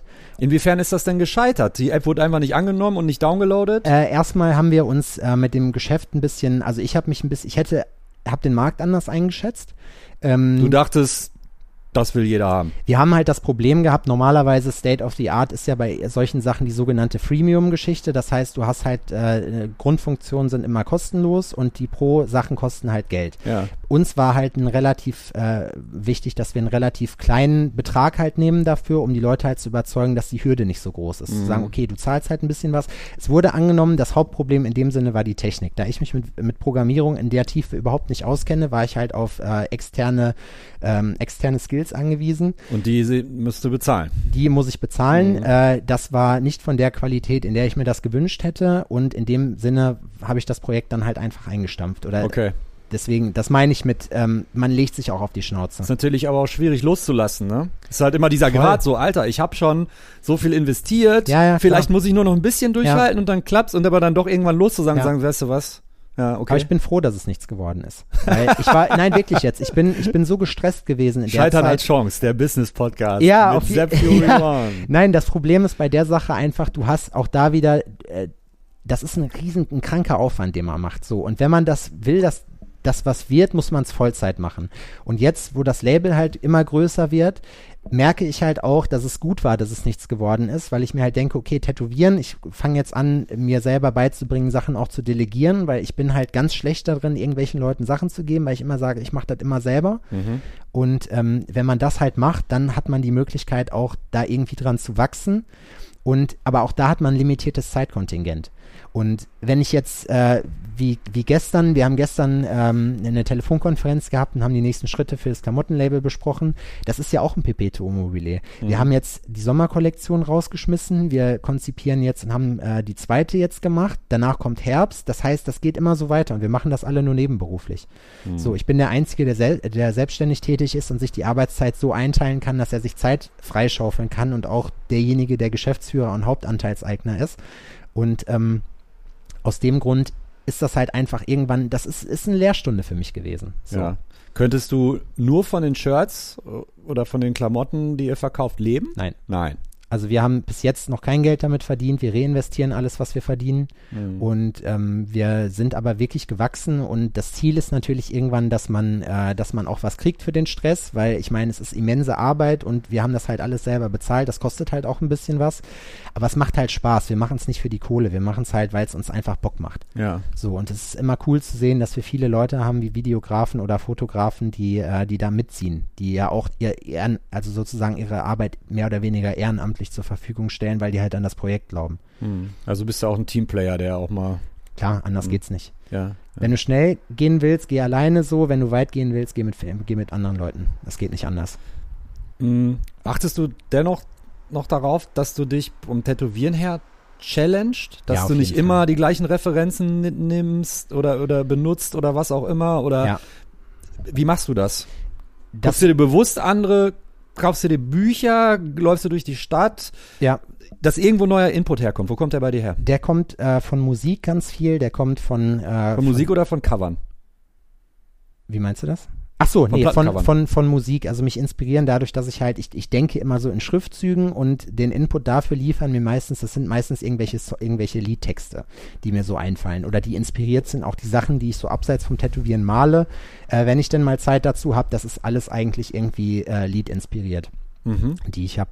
Ich probiere nicht so sehr, also ich finde, äh, es setzt so ein gewisser Sättigungseffekt ein äh, durch die sozialen Medien, was Tätowierungen angeht, weil man sieht jeden Tag die geilsten Tattoos der Welt und es irgendwann holt einen das halt nicht mehr ab. Also es passiert ganz selten noch, dass ich äh, einen Künstler sehe, der mich halt komplett abholt. So, wo ich das halt einfach nur geil finde, was der macht. Ansonsten lässt einen das irgendwann mehr oder weniger kalt. Ähm, und ich glaube, dass es wichtig ist, dass man sich nicht nur in der Tattoo-Szene orientiert, sondern auch halt ein bisschen was außerhalb macht, weil das macht es ja besonders. Ansonsten repliziere ich ja im Prinzip nur, was andere vor mir schon gemacht haben. Und das wollte ich auch gerade noch sagen. Das ist natürlich, sich um andere Sachen zu kümmern, das ist natürlich total clever auf äh, Long-Term-Sicht gesehen. Weil, wenn du dich 20 Jahre nur auf, nur Tattoo, Tattoo, Tattoo, Ja. du hast einen Burnout, du hast irgendwann keinen Bock mehr auf Tattoo. Ne? ich glaube, es ist wichtig in dem Sinne, dass man da auch guckt im Rahmen seiner Möglichkeiten, dass man halt auch das so keep it fun, weißt du? Also, Mhm. dass man sich äh, an die Projekte wagt. Eine Challenge ist ja auch, äh, wenn jemand ein Kunde reinkommt und was haben will, was du eigentlich gar nicht machen Genau. willst. Ja. Und du das aber dann zu dem machst, was du richtig gerne machst. Mhm. Es gibt Fälle, da funktioniert das nicht, aber das ist halt immer die Challenge daran und das probiere ich halt in meinen Arbeiten irgendwie umzusetzen. Was war, wann war es bei dir zum letzten Mal der Fall, dass du jemand reinkam mit einer Idee oder mit einem Stil, du so, ach nee, voll und dann hast du gesagt so, nee, über die Hürde springe ich jetzt mal ganz bewusst und mach das einfach und versuch das gut zu machen. Aber das passiert wirklich öfters mal. Ja. So, wo ich dann sage am Anfang, also bei mir ist immer wichtig, ich höre da viel auf mein Bauchgefühl. Wenn ich von Anfang an mein Bauchgefühl sagt, Digga, besser nicht, so, Mhm. dann lasse ich das. Mhm. Ähm, wenn ich dann aber eine Vision im Kopf habe und sage, ah ja, okay, in die Richtung, ja, das könnte, könnte klappen, das funktioniert meistens, indem man sich halt mit dem Kunden auseinandersetzt. Bei uns läuft das halt alles über WhatsApp. Ähm, und äh, je mehr man dann mit denen schreibt, dann sagt man, ja, okay, pass auf, bis jetzt Das machst du über WhatsApp? Ja, bis jetzt Boah, Alter, das wäre mein, boah. Ich habe WhatsApp Business. Und ich habe alle. Was heißt das? WhatsApp Business heißt, das ist separat Man kann sprechen miteinander? von meinem Privat Sogenanntes WhatsApp. Telefonieren? Nee, nee. Also ich habe auch, ich, äh, das Schöne bei WhatsApp Business ist, du hast halt ein paar Sachen, die mir als Einzelperson halt helfen, die Arbeit einfach zu komprimieren. Also ich habe Ah, einen okay. Autoresponder, also das heißt, sie Ah, kriegen okay. sofort eine Nachricht, wenn die Okay. mir schreiben mit allen Sachen, die ich von denen brauche. Okay. Dann gibt's einfach keine Fragen. Okay. Steht auch drin keine Sprachnachrichten, weil ich habe keinen Bock mehr zwei nein, Minuten nein, nein. Text anzuhören, so, Ja. ne, wenn ich mal irgendwas nachgucken muss. Ja. Ähm, und ob ich jetzt, ich habe das, der, der, äh, im, im Englischen sagt man Usability geschuldet, ähm, ob ich jetzt E-Mails beantworte, wie es vorher lief, oder WhatsApps, kommt für mich auch selber raus. Ja, vor allem, du kannst ja auch auf deinem Desktop-Rechner WhatsApp haben. Du So musst ja nicht an aus. deinem scheiß Handy sitzen, ist ja genau, Bullshit, ne? richtig. Ja, Und genau. deswegen mache ich das halt darüber. Habe ich jetzt aber auch noch nicht lange, erst seit ein paar Monaten. Mhm. Und ähm, da habe ich es umgestellt. Und äh, je länger ich mich mit den Leuten auseinandersetze und dann halt sage, pass auf, das ist jetzt gerade noch nicht so meins, aber Mhm. lass uns mal weiter quatschen, Okay. vielleicht ergibt sich ja was. Also die Zeit nimmst du dir dann, Ja, muss ich, weil am Ende, ich meine, die Leute wenden sich, das ist, das vergessen immer viele Leute damit, dass man eine gewisse Demut auch vor diesem Beruf haben sollte, den man hat. Wir merken es jetzt, wie gefickt wir sind, auf Deutsch gesagt, wenn wir halt nicht arbeiten dürfen, weil Mhm. ich meine, ich, ich mache zwar viel und ich kann von mir aus auch einige Sachen so, aber Kohle verdient man damit nicht so, dass man davon leben kann. Ne? Ich meine, ich, würde ich es drauf anlegen, würde es vielleicht gehen, aber das ist die Möglichkeit, die uns gegeben wird, äh, in diesem Job zu arbeiten, diese Freiheit zu genießen. So, ich kann überall auf der Welt hin, selbst wenn ich in den Knast gesperrt werde, kann ich arbeiten. Ja. So. Und dann einfach diese Demut auch vor dem Kunden zu haben, zu sagen, hey, ähm, ich weiß, bei so le- bunt tätowierten Leuten, die 300 Kilo wiegen und Muskelpakete sind, ist es vielleicht auch eine Überwindung, denen zu schreiben und zu sagen, hey, es ist, hat ja auch oft einen persönlichen Touch, ne? Ähm, und dann abgewatscht zu werden, weil man einfach sagt, der Tätowierer ist too, too cool for school, weißt du, und, Mhm. und braucht das nicht, finde ich immer kacke. So, man hat immer ein gewisses ähm, eine gewisse Demut dem Kunden gegenüber, finde ich, ist man verpflichtet. Und dann zumindest, ich lehne auch niemanden ab und sage, nee, die Idee ist scheiße, hau mal ab, sondern ich sage, du ist nicht so meins, aber Kollege XY, äh, grüß mal schön von mir, vielleicht kriegst du da eher dann einen Termin oder so. Äh, geh dahin, da kriegst du echt das Beste dafür. So, Okay. das ist mein Ansatz daran. Was war dein schönstes Tätowiererlebnis? Also wo du selber tätowiert wurdest, weil der Typ cool war, weil ihr danach Freunde geworden seid oder warum oder weil das Tattoo einfach mega geil geworden ist? Boah, da gibt's viele. Da gibt's Ich sehe auf deiner rechten Hand so ein Sacred Heart, das finde ich richtig cool. Ja, das hat der Roy gemacht vom Subcutis in Weimar. Richtig mega Typ, der hat auch mein Schienbein gemacht. Aha. Ja. Ähm, ich muss sagen, eigentlich fast alle Sachen waren in, in ihrer, also es ist jetzt kein Erlebnis, was besonders herausgestochen ist. Ähm, aber ich, du hast auch ein Sacred Heart auf der Hand, sehe ich gerade, ne? Nee, ich habe sowas ähnliches.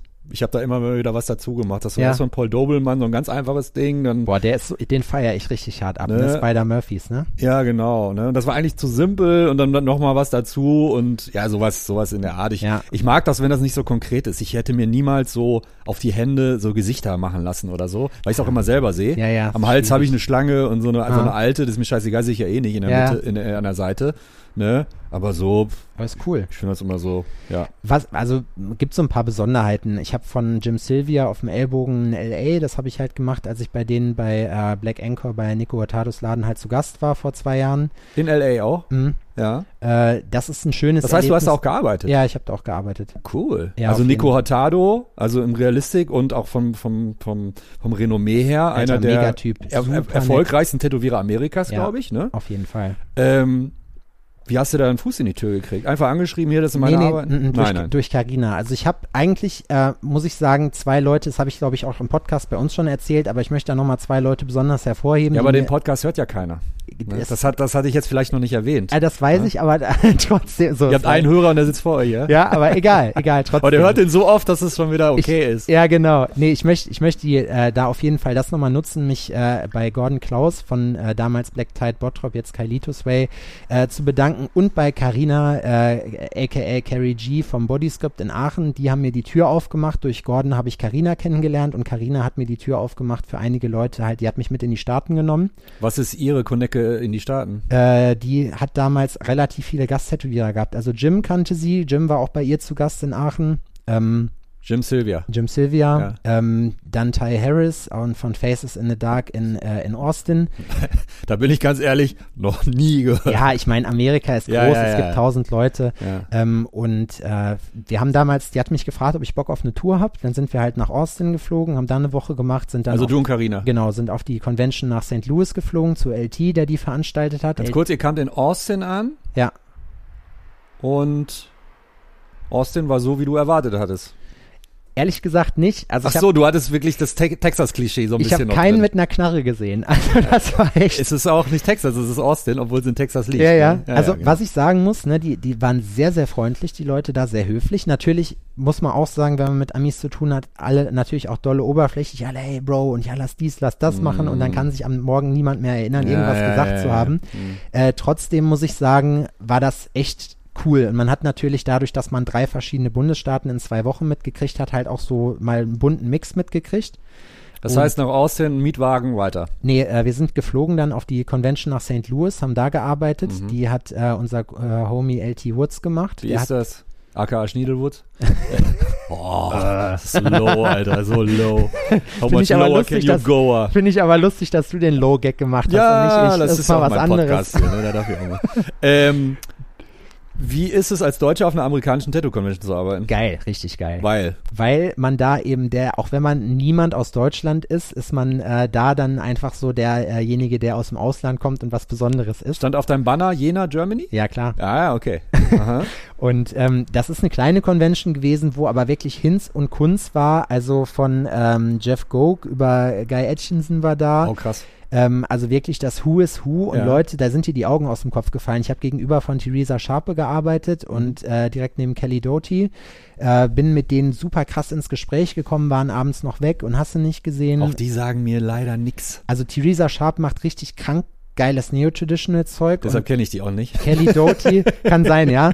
Äh, Kelly Doty macht so, die kann, das war nämlich die geilste Geschichte, die hat äh, bei Ink Masters mitgemacht. Ah. Ist aber, äh, die ist 400.000 Follower plus wahrscheinlich. Ja, und ich habe mich so gewundert, weißt du, und die macht aber richtig geil so New School Comic äh, Comic Style, so aber richtig wirklich echt. Das ist glaube ich auch der Vorteil in Amerika, Du kannst ja wirklich die, die größte Nischentätowierung anbieten. Ja, da leben halt Publikum. 200 Millionen Leute, die tätowierwillig sind. Ja. Irgendwen findest du so, ne? Das stimmt. Ja. Wobei das hier in Deutschland auch der Fall ist. Man muss nur gut genug sein und sich halt gut genug verkaufen können. Ja, ne? aber, aber ganz kurz, das ist ja wie bei Bands. Ja. Es ist ja alles so ein Faktor mal 10. Klar. Wenn du eine, Beats, äh, eine, eine Band auf dem Status wie die Beatsticks sind in Deutschland, die können okay davon leben. Ja. Okay, mehr nicht. Ja äh, wenn du so einen Status in den USA hast, bist du Millionär. Ja. Weil alles nochmal, alles ja. ist potenziert und größer nochmal. Ja, das ne? stimmt, das ist richtig. Ja. Ähm, aber dann habe ich, sind die ganze Zeit Leute nebenan zu Kelly gekommen und Kelly ist wirklich auffällig. Äh, so, Kelly wiegt, keine Ahnung, 150 Kilo oder so mhm. und ist so ein, so ein, so ein, äh, so ein Gothic Girl, aber ohne Scheiß, die sind richtig cool alle. Und äh, die wurde die ganze Zeit fotografiert, wollten Leute Selfies mit der machen. mein Kunde, den ich da hatte, ich habe halt nur Walk-ins gemacht, ich habe dem die Finger tätowiert und der meinte halt irgendwann, ey, wie ist denn das eigentlich das neben der... Die, das ist die Paula Boos. ja, genau.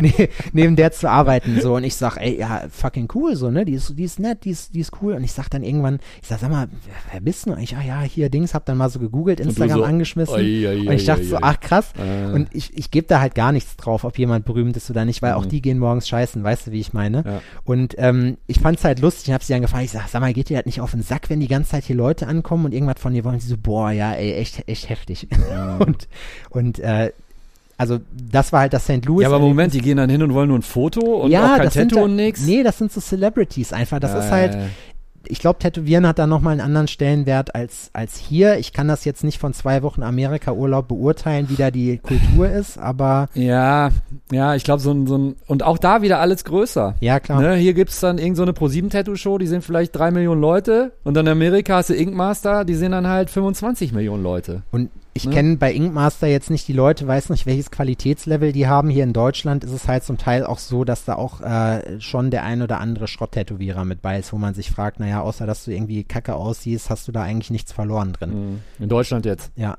Ja. Ähm, geht's dir im Moment, auch wenn du, ich habe da, genau, der Carlos hatte dazu letztens sowas. Auch mega Typ. Carlos, super Typ. Carlos und Raffaella, ey. Carlos mega to Typ. die for, Grüße, der war ja bei mir auch schon zu Gast und der meinte letztens, im Moment ist so eine Zeit, wo er sich fast schämt, irgendwie so hart tätowiert zu sein, weil er meinte so, guck mal bei RTL rein oder so, alle sind irgendwie zugehackt. Wie siehst du das im Moment? Ähm, ich glaube, es kommt immer darauf an, wie man selber, also warum man tätowieren, der sich tätowieren lässt. Will man aus der Masse hervorstechen, dann ist das vielleicht nicht das probateste Mittel der Wahl, weil egal wie krass du tätowiert bist, keine Sau dreht sich mehr nach dir um. Ähm, ist genauso wie wenn du jetzt bunte Haare hast, ja. Das war früher so, ich habe gestern noch eine Doku aus den 60ern gesehen, wo es um Gammler ging. Die hatten einfach nur lange Haare. Und die Nutten mit den Miniröcken. Ja, genau. Ne? Ja, ja. so, Gammler ist ein mega Wort. Ja, Geiler Bandname auch. Gammler, auf jeden Fall. Guten Abend, St. Louis. Wir sind, we are Gammler from Germany. Gammler vom Germany. Yes. Es gibt auch in, in Stockholm gibt's glaube ich, gibt's da nicht Gammlerstan, da muss ich immer lachen. So, es ist so eine Straße, so ein Platz, ich weiß es nicht. Letztens irgendwo gehört, hattet ihr das im Podcast erzählt, dass Batman auf Lederlappen. Schwedisch Lederlappern Ja. heißt? Alter. Unnützes Wissen, Teil 348. Ey, Alter. Sofort. Aber so, ey, sowas bookmark ich mir sofort. Oder? Ja. Ne? Ey, Geburtstag von meiner Nichte, keine Ahnung, Ey, so, ne? ohne Scheiß. Ich, ich kann dir, ich kann dir Stromberg praktisch alle fünf Staffeln rezitieren, so. Sag Ja. mir eine Folge und ich zitiere daraus. Ja, Ja. So schlimm ist es nicht, aber die wirklich wichtigen Wissenssachen, so, die kenne ich da nicht. Das ist, Ah, ist schwierig. Ähm, also ich finde, um, um nochmal zur Frage zurückzukommen, ich finde eigentlich, äh, dass es, ähm, ich schäme mich nicht dafür, weil ich mache es ja für mich. So, also ich, es ist für mich sozusagen meine Lebensreise. Das heißt, jedes Tattoo, das heißt, mit dem Motiv selber verbinde ich jetzt nicht unbedingt was. Ich habe auch viel Schrott einfach, weil ich es lustig fand. Ja. Ich habe zum Beispiel bei mir auf dem Schienbein 100 Kilo Hass, weil, weil ich, das habe ich mit Marcel Birkenhauer gegenseitig gemacht letztes Jahr. Ähm, das war halt mega cool. Äh, man verbindet so die Situation in der Situation, in der man das gemacht hat. Und du hattest mich ja nach dem Fuck auf meinem Oberschenkel gefragt. Äh, das haben wir, wir haben Tattoo-Wichteln gemacht, als ich nach, äh, nach Jena gezogen Ich bin weiß, wer verloren hat. mit meinen Homies. Wir haben uns das alle gegenseitig tätowiert. Ich war Okay. der Einzige, der tätowieren konnte und hab's halt vorgemalt bei den anderen Mhm. und hab's dann halt, äh, dann wurde halt gewichtelt, wer das dann Ganze tätowiert. Und ich hab's halt von meinem Kumpel Dennis, der, naja, es ist drin, sagen wir mal so. Ja, ja. Gut geblowt, ist halb schattiert. Ja. Ähm, Nochmal ganz kurz zu deinem USA-Trip. Ähm, ihr wart dann auf Conventions und so weiter Mhm. und dann hast du in L.A. bei Nico Hurtado im Laden gearbeitet. Genau. Ähm, was war so das Erste, was dir aufgefallen ist, wo du dachtest, so, okay, das, das läuft hier konkret komplett anders als in fast allen deutschen Läden? Gab es sowas? Ähm, also erstmal, Es ist wahrscheinlich sehr professionell. Es ist sehr professionell, obwohl es unterscheidet sich, finde ich, gar nicht so Okay. dolle davon. Es Mhm. ist halt ähm, wirklich ein Atelier in dem Sinne, also wenn wir jetzt vom Black Anchor reden in Hollywood, ähm, es ist halt einfach nur ein Schlauch, so ein längliches Gebäude, wo, wo du halt drin bist, wo halt die ultra krassesten Ölgemälde hängen von verschiedensten Leuten. Nico selber hat, glaube ich, nur einen Tag da tätowiert, ansonsten waren da halt immer relativ viele Leute zu Gast. Hat Aber es ist sein Laden. Genau, der hat eine Managerin, da Ah, war irgendwie der Producer von LA Inc. noch am Start, der hat, das ist Das halt, ist aber auch L.A., ne? Das ist Ja, normal. klar. Jeder hat einen Assistenten für ja, sonst was. aber ich meine, der und- hat ja. auch viel, also vielseitige Interessen so, ne, und dementsprechend halt auch viel am Laufen und ähm, der macht, glaube ich, auch einfach nur das, worauf er Bock hat und ähm, das war halt, also war halt echt eine andere Geschichte in dem Sinne, es war, ähm, was halt witzig ist, Aber ihn selbst hast du gar nicht getroffen? Ja, doch, wir Doch. sind auch, wir sind auch äh, mit, ähm, wie heißt er? Robert Hernandez waren auch am Start. Ach, aus Madrid. genau, Ja, der, der, ist äh, schon seit Ewigkeiten. Der war ja so einer der ersten Leute Ende der 90er, wo alle gesagt haben, so, boah, also der so richtig krasses Realistikzeug Ja. freihand gemacht hat. Ne, der war ja der Erste, der da wirklich so eine Riesennummer war. Auf jeden Fall. Ja. ja, und äh, mit dem waren wir halt dann, oder wir waren dann halt auch, Nico war mit uns dann halt auch öfter essen, so mit Jim. Das ist ja cool. Ne, ich dachte jetzt schon fast so, ja, da kommt irgendwer aus, ja, der Nee, soll die auf- Kohle da hinlegen und dann so, aber das ist ja nett, dann Auf, wenigstens. ja, und das Witzige ist, die wollten gar keine Kohle haben. Ach was. Ja. Ich habe gesagt, ja, wie ist denn hier der Cut? Wie? Ja, ich sag, naja, was wollt ihr haben dafür, wenn ich da arbeite? Also ja, keine Ahnung, nichts, aber wenn du willst, kannst du 10% Tipp geben. Hä? Ja. Das heißt, du hättest dann einen Arbeitsplatz gehabt und Ja. Utensilien benutzen und hättest dir die Kohle theoretisch? Ja. Das überrascht mich jetzt total. Ey, ohne Scheiß, ich sag dir, Nico Hurtado, ne, und das ist, der hat natürlich auch so eine Ami-Art dazu, aber das ist einer der, also das ist, muss ich sagen, War das vornherein klar oder nachdem ihr ein paar Mal essen wart? Nee, nachdem wir essen waren, so wir haben, Ah, okay. wir haben uns über viel unterhalten so und das ist auch immer noch eins der, also da war ich zum Beispiel zum Thema, ob man gehambelt ist, wenn einem jemand Vielleicht Respekt konnte er dich gibt. aber auch einfach leiden. Weißt du, er wäre jetzt nicht klargekommen, hätte er wahrscheinlich irgendwann gesagt, Ey, so ja, 30 Prozent. Nicht von Anfang, also wir haben nicht von Anfang an viel geredet, aber wir haben, ähm, das hat sich dann ergeben, nachdem wir das erste Mal essen waren, da haben wir viel über so Philosophiekram und so geredet. Also und über ganz andere Sachen. über Lebensansichten so und als ich dann aber was nächsten, hast du denn da beizutragen? Naja, Obwohl er ist ja Amerikaner und er ist ist Amerikaner. ja klug. Äh, Genau, Dann geht richtig. das ja, ne? Das ist das Ding. Nee, ich habe, also man hat, jeder hat so seine Lebensansichten, so die Klassiker, die man so äh, nachts besoffen irgendwie in der WG-Küche erzählt, so was passiert nach dem Tod, solche Sachen halt.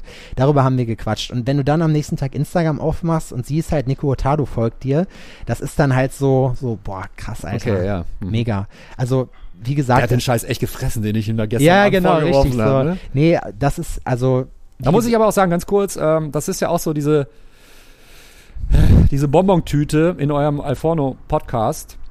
Ähm, da weiß man ja auch manchmal nicht. Also das sta startet mit Shit-Talk und dann geht's irgendwann um den Tod, 40 Minuten. zum Beispiel, ja. ne? Und das, Das, kann, ich, all, das ist der Alles ist möglich Podcast. ja. Wir können, ähm, das ist halt eben die Sache und ich glaube, wenn man Leuten erstmal da mit so einer gewissen, und das finde ich, feiere ich halt, weil ich kenne hier genügend Leute, die nicht halb so berühmt sind wie der, nicht mal ein Zehntel und das halt aber raushängen lassen. Ich glaube auch, das ist der Unterschied zwischen, Du bist jetzt bei Nico Otada. genau, zwischen ja. B bis Z Promis und A Promis halt, weil die müssen es dir nicht auf, aufs Brot schmieren, weißt du? Mhm. Die sagen halt, ja, okay, ich bin das halt so und aber es sind halt auch alles Leute, die wirklich echt für, die leben fürs Tätowieren, so auch Jim, ne? Mhm. Jim ist so ein geiler Sylvia. Typ. Genau, Jim Mhm. Sylvia ist so ein geiler Typ, der ist so nett.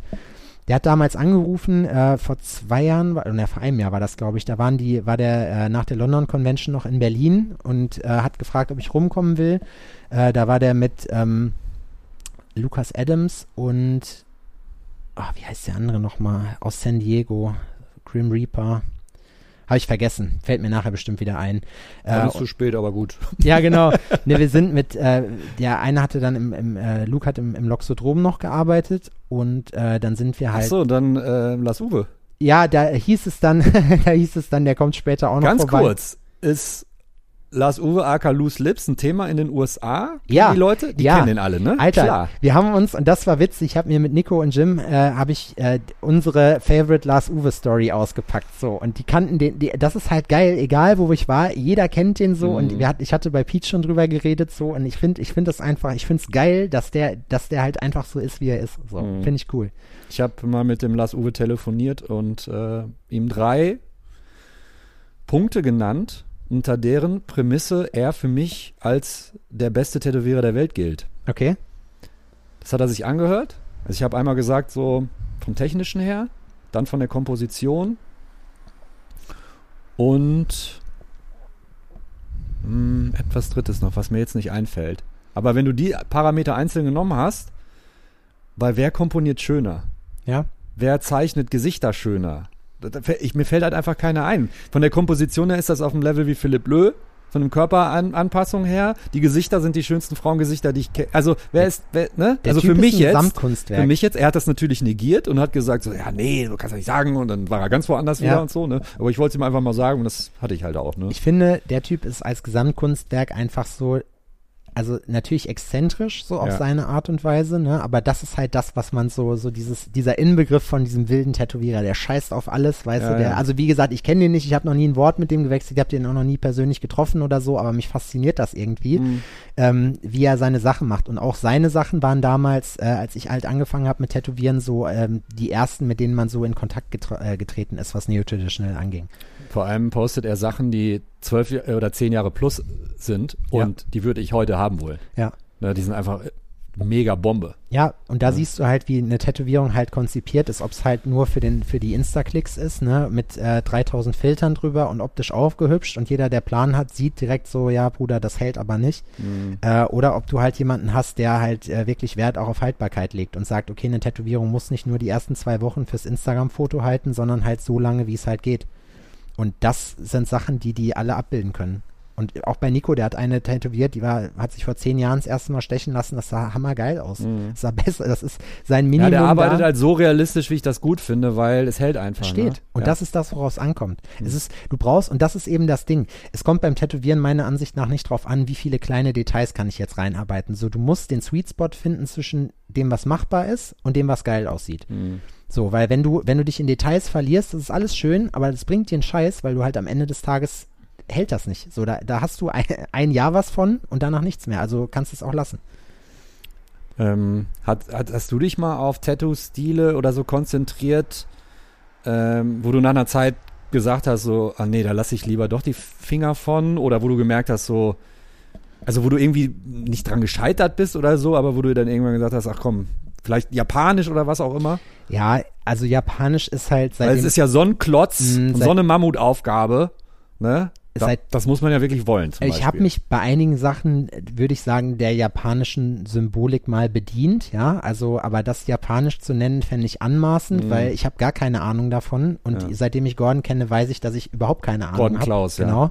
Der ja bei einem Japaner auch in der Lehre ist Genau, und ab der und ist- zu drüben ist. Der ne? ist in der Lehre. Ja. Ähm, ich habe Kirasagi the First, ist es, glaube ich. Oder ist das? Nee, ich glaube schon.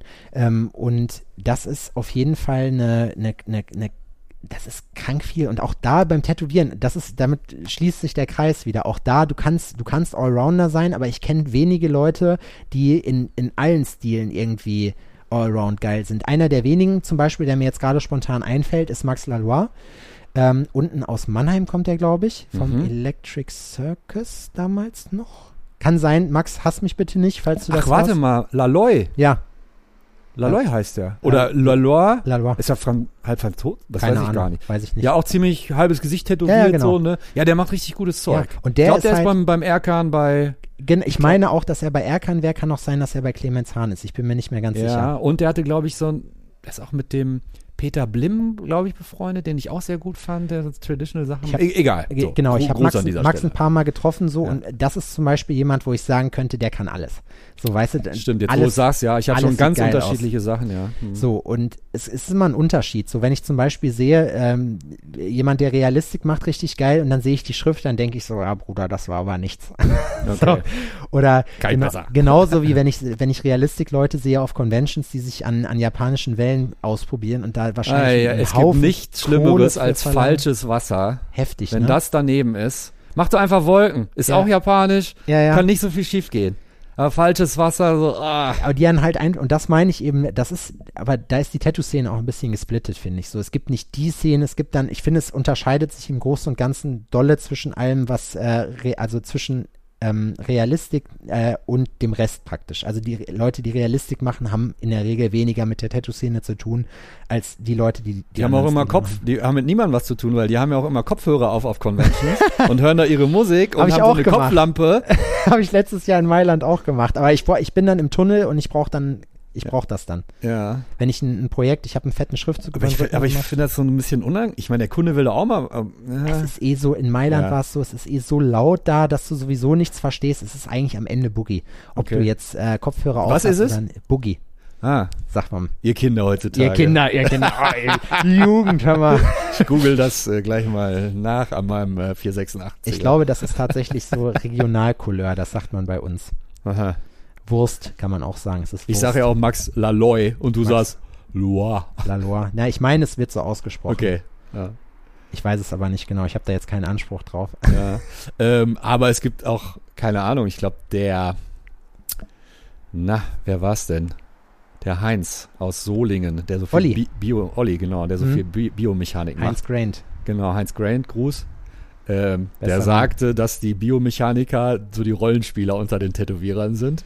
Das fand ich auch ganz witzig. Ne? Es spaltet sich halt immer mehr auf, das stimmt schon. Du ne? musst halt, du, das ist halt auch so eine Sache, äh, wo du halt Plan von haben muss. Ich war ähm, letz, letztes Jahr und dieses Jahr war Julian Siebert bei mir zu Gast, ist auch mittlerweile ein Kumpel geworden von mir.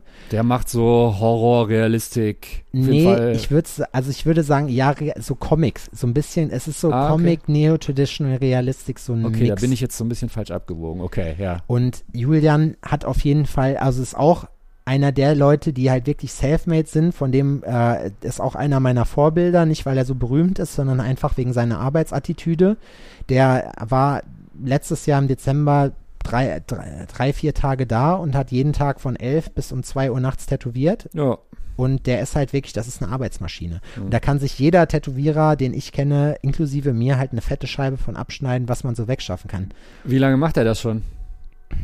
10, 15 Jahre ist So lange schon? 15 Jahre ist der am Start. Das ist krass. ja. Was treibt so Leute an, wenn die so, so, ist es. der- Ehrgeiz. Der hat, der hat Ja? einfach, das ist, der, das Okay. ist 100% Vollblut-Tätowierer. Und der hat halt Plan. Der erzählt, und das ist vor allem, ich bin dann immer wie so ein Schwamm, wenn ich äh, mit, mit solchen Leuten, zu denen ich halt aufgucke, äh, irgendwie. Du sagst dann selber auch nicht viel, sondern hörst einfach nur zu und saugst das auf. Naja, ich kann halt, er wollte halt, er hat mich halt viel über Lettering gefragt und ich habe halt zugesehen und habe viele Fragen gestellt zu dem, was er macht. Er hat Ja. halt, was bei ihm ganz groß ist, ist halt diese Bodyflow-Geschichte, dass du halt, wie setzt man Der malt auch so, so richtig viel freie Hand auf. Ja. Ne, und macht dann so. Ja, genau.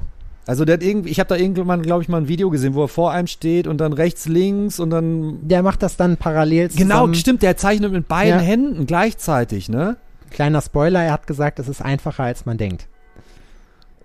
Das Der ist hat so, auch- das ist so wie Skateboard fahren. Wenn Ja. man das kann, Das ist, hat zum Beispiel Ne? letztes Jahr im Lockdown so, alle haben sich aufgeregt, öh krass, ja, was mache ich denn jetzt, beantrage ich Hartz IV so, Julian nicht. Julian hat Tätowier überlegt, einfach mit beiden Maschinen gleichzeitig. Nee, dann Julian hat- viel mehr geschafft. Julian hat sich überlegt, was will ich denn jetzt lernen, was, was wollte ich schon immer mal machen, wo kann ich vielleicht noch ein bisschen mich künstlerisch ausleben und was bringt mir ein bisschen was, hat mit Ölmalerei angefangen. Wenn du dir jetzt anguckst, nach einem Jahr, was der, was der Wichser macht, Alter, Ja, ist das ist- richtig gut. Ne? am Anfang schon, ne? Du hast die ersten Bilder, wie viele hast du denn angefangen im Lockdown? Ja, 14, 15 Bilder und ich so ein Output so von einem gehabt, weißt du? Und man fühlt sich, das sind Leute, neben denen fühlt man sich immer, immer faul, weißt du? Weil es immer Leute gibt, die haben, setzen noch eine Schippe drauf, was Arbeitsattitüde angeht. Ja, Und das aber ich würde es vielleicht ein bisschen, in, ja, wenn du so brennst, ist halt die Gefahr halt auch wirklich groß, dass man irgendwann verbrennt, ne? 100 Pro, Ich auf jeden nicht. Fall. Und, und was ja auch noch dazu kommt, wenn du elf Stunden am Tag tätowierst, vielleicht sagt der Körper dann auch irgendwann so, fuck you, Ja, Alter, mit das Mitte auch. 40 geht hier nichts mehr. Das ne? auch. Und das, damit ist es, das ist ja nur die Tätowierarbeit, ne? Ja, ja. Also, wenn, er hat mir halt erzählt, er hat so, brauchst du für seine Entwürfe, der macht die dann nicht, wie ich das mache, so eine Linienzeichnung, dann ja, ja, vertrau mir einfach, sondern das vollständige Bild und er sagt, da sitzt er an einem Entwurf mal gut und gerne 40 Stunden dran, ne? Und das ist halt wirklich was, wo du dir halt denkst, so, Alter, genau, genau so muss es sein. So, das respektiere ich, das ist geil. Aber auch der totale Wahnsinn. Voll. Ich würde das niemals können. Ich habe, Mhm. wie gesagt, ich, mein Interessengebiet ist dafür auch viel zu vielfältig, aber ich habe auch, ach, kein, weißt du, das ist halt, du, da weiß ich halt eben, der macht das halt 100 Prozent. Das und nichts anderes. So. Von wem möchtest du unbedingt mal tätowiert werden? Ähm, tatsächlich, wo du es gerade erwähnt hast, von Paul Dobbelman, weil Ja. ich mag die, die, äh, die Farbpalette, die er nimmt. Ja. Also so die, die Art und Weise, wie er tätowiert. Ähm, und ansonsten, boah, es gibt viele. Hast du noch viel frei? Hast du den Rücken voll? Nee, ich habe eigentlich noch relativ wenig. Gar nichts am Rücken. Ja. Das ist komplett frei. Ja. Ich, ich habe noch viel zu tun. Ich hab, das Problem ist immer bei mir, mich zu entscheiden davon. Ich habe halt überlegt, machst du den Rücken jetzt japanisch?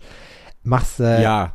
Ja. weißt du so, so das, das ist halt, ich, ich bin mir noch Ich kann dir unsicher. nur einen Tipp geben. Würde ich nochmal den Rücken anfangen, Gruß an Chandor, äh, mit meinen 70.000 Linien und was nicht alles, würde ich nochmal einen Rücken anfangen. Ich würde einfach einen Riesenschädel als Hauptmotiv, weil schwarz-grau, Ja, ja. das kriegst du in einer Session, wenn du durchhältst, wegschattiert.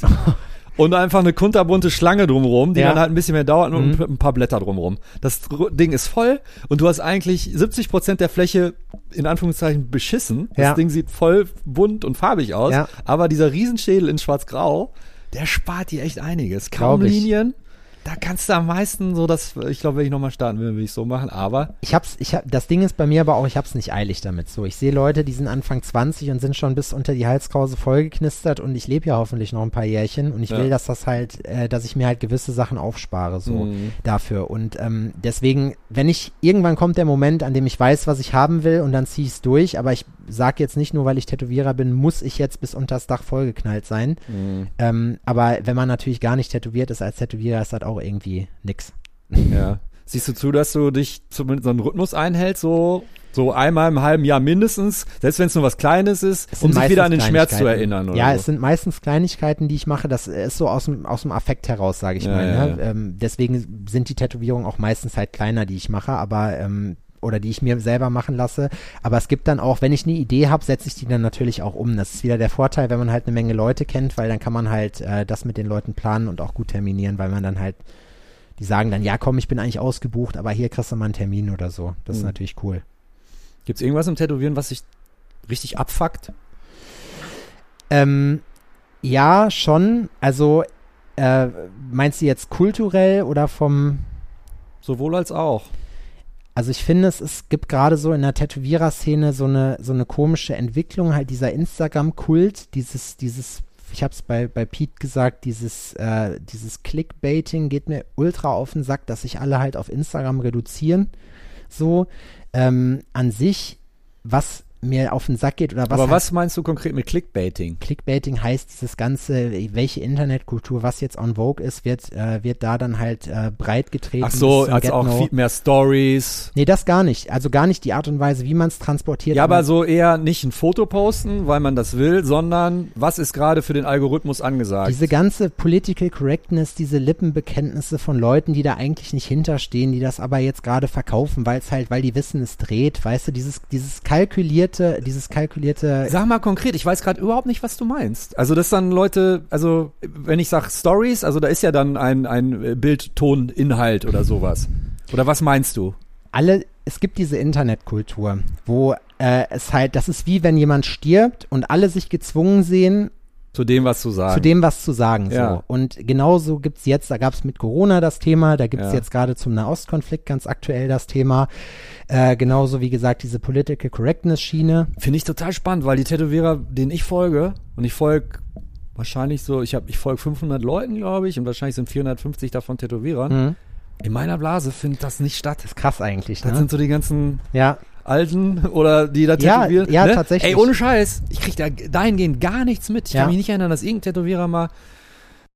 sowas geht mir halt auf den Sack, diese Oberflächlichkeit. Also in deiner Blase, also um es jetzt mal Ja. überspitzt zu formulieren, findet sowas statt. In de- meiner Blase findet sowas statt, ja. Ich liebe meine Blase.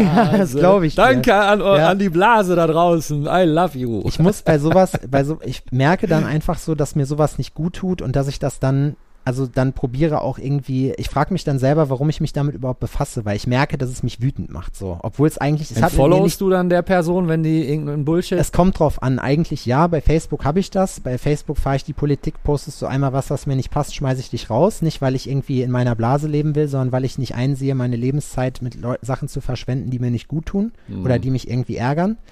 Ähm, und in der Regel mache ich, also ich probiere es eigentlich nicht zu machen bei Leuten, die ich gut kenne, weil das ist immer, das, das nehmen die meisten persönlich, würde ich auch persönlich nehmen, wenn mir jetzt ein, ein enger Freund entfolgen würde. Das haben viele gemacht, als ich halt mit diesem Instagram angefangen habe, Aha. weil die halt ein Problem damit hatten, dass man sich halt so irgendwie produziert.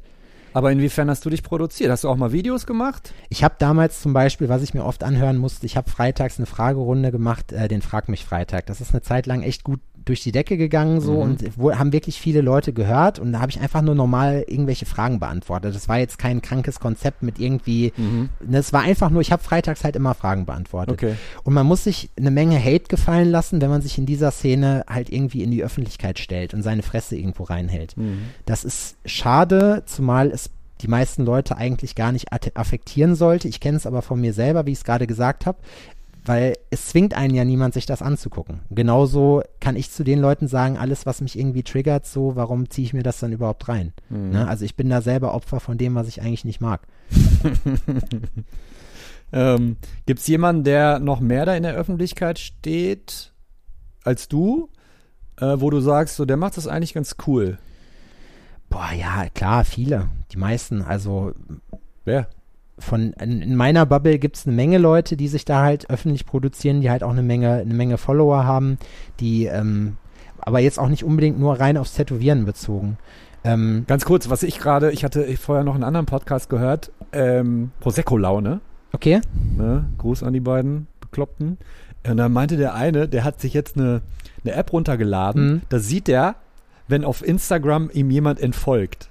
Ja, das, Das gibt's auch. halt auch, Ja, ja das ne? habe ich früher auch Und du gemacht. denkst, echt jetzt hast du? Ja, ich habe ich hab's mal ausprobiert, aber Aber das, aber das macht dich doch nur sauer. Ja. Und dann, ich meine, wie reagierst denn du darauf? Schreibst du den dann an? Ey, warum folgst du mir nicht mehr oder was? Ey, es gibt so Leute. Ich habe ich hab zum Beispiel von, von einer äh, Tattoo-Supply-Firma jemandem entfolgt. Äh, ich, ich nenne den Namen jetzt nicht, aber einfach, weil mir das auf den Sack gegangen ist, weil der jeden Tag ein Live-Video gemacht hat Und der hat dich dann angeschrieben. und ich immer die, die Dings, äh, die, diese Nachricht gekriegt habe. Und du kennst das ja bei Instagram, du machst gerade irgendwie eine Story, baust da irgendwas rum und auf einmal ist es weg, weil du versehentlich auf den falschen Knopf gedrückt hast, weil irgendwo so ein scheiß Pop-up aufging. Okay. So, und dem bin ich dann halt entfolgt, weil Ja. Stummschalten hat nicht funktioniert.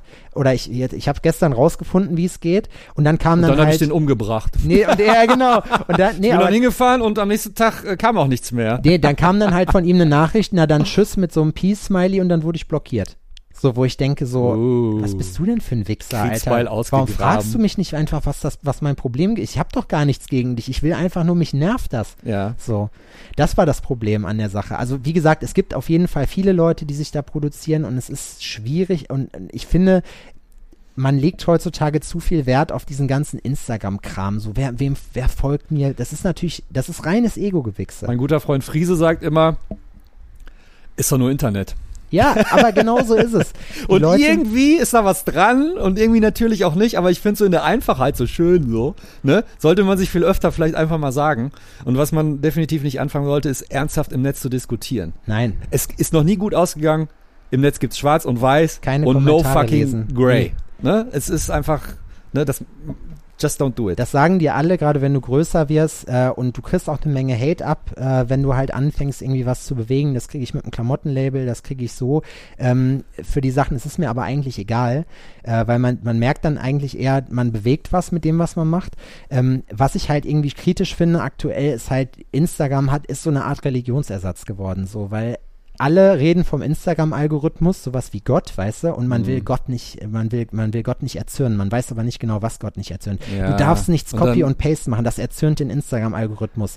Du darfst das nicht, du darfst das nicht. Nee, das darfst du auch ja, nicht. oder dann Leute posten so, ey, geht vermehrt auf die Stories, weil das, ne?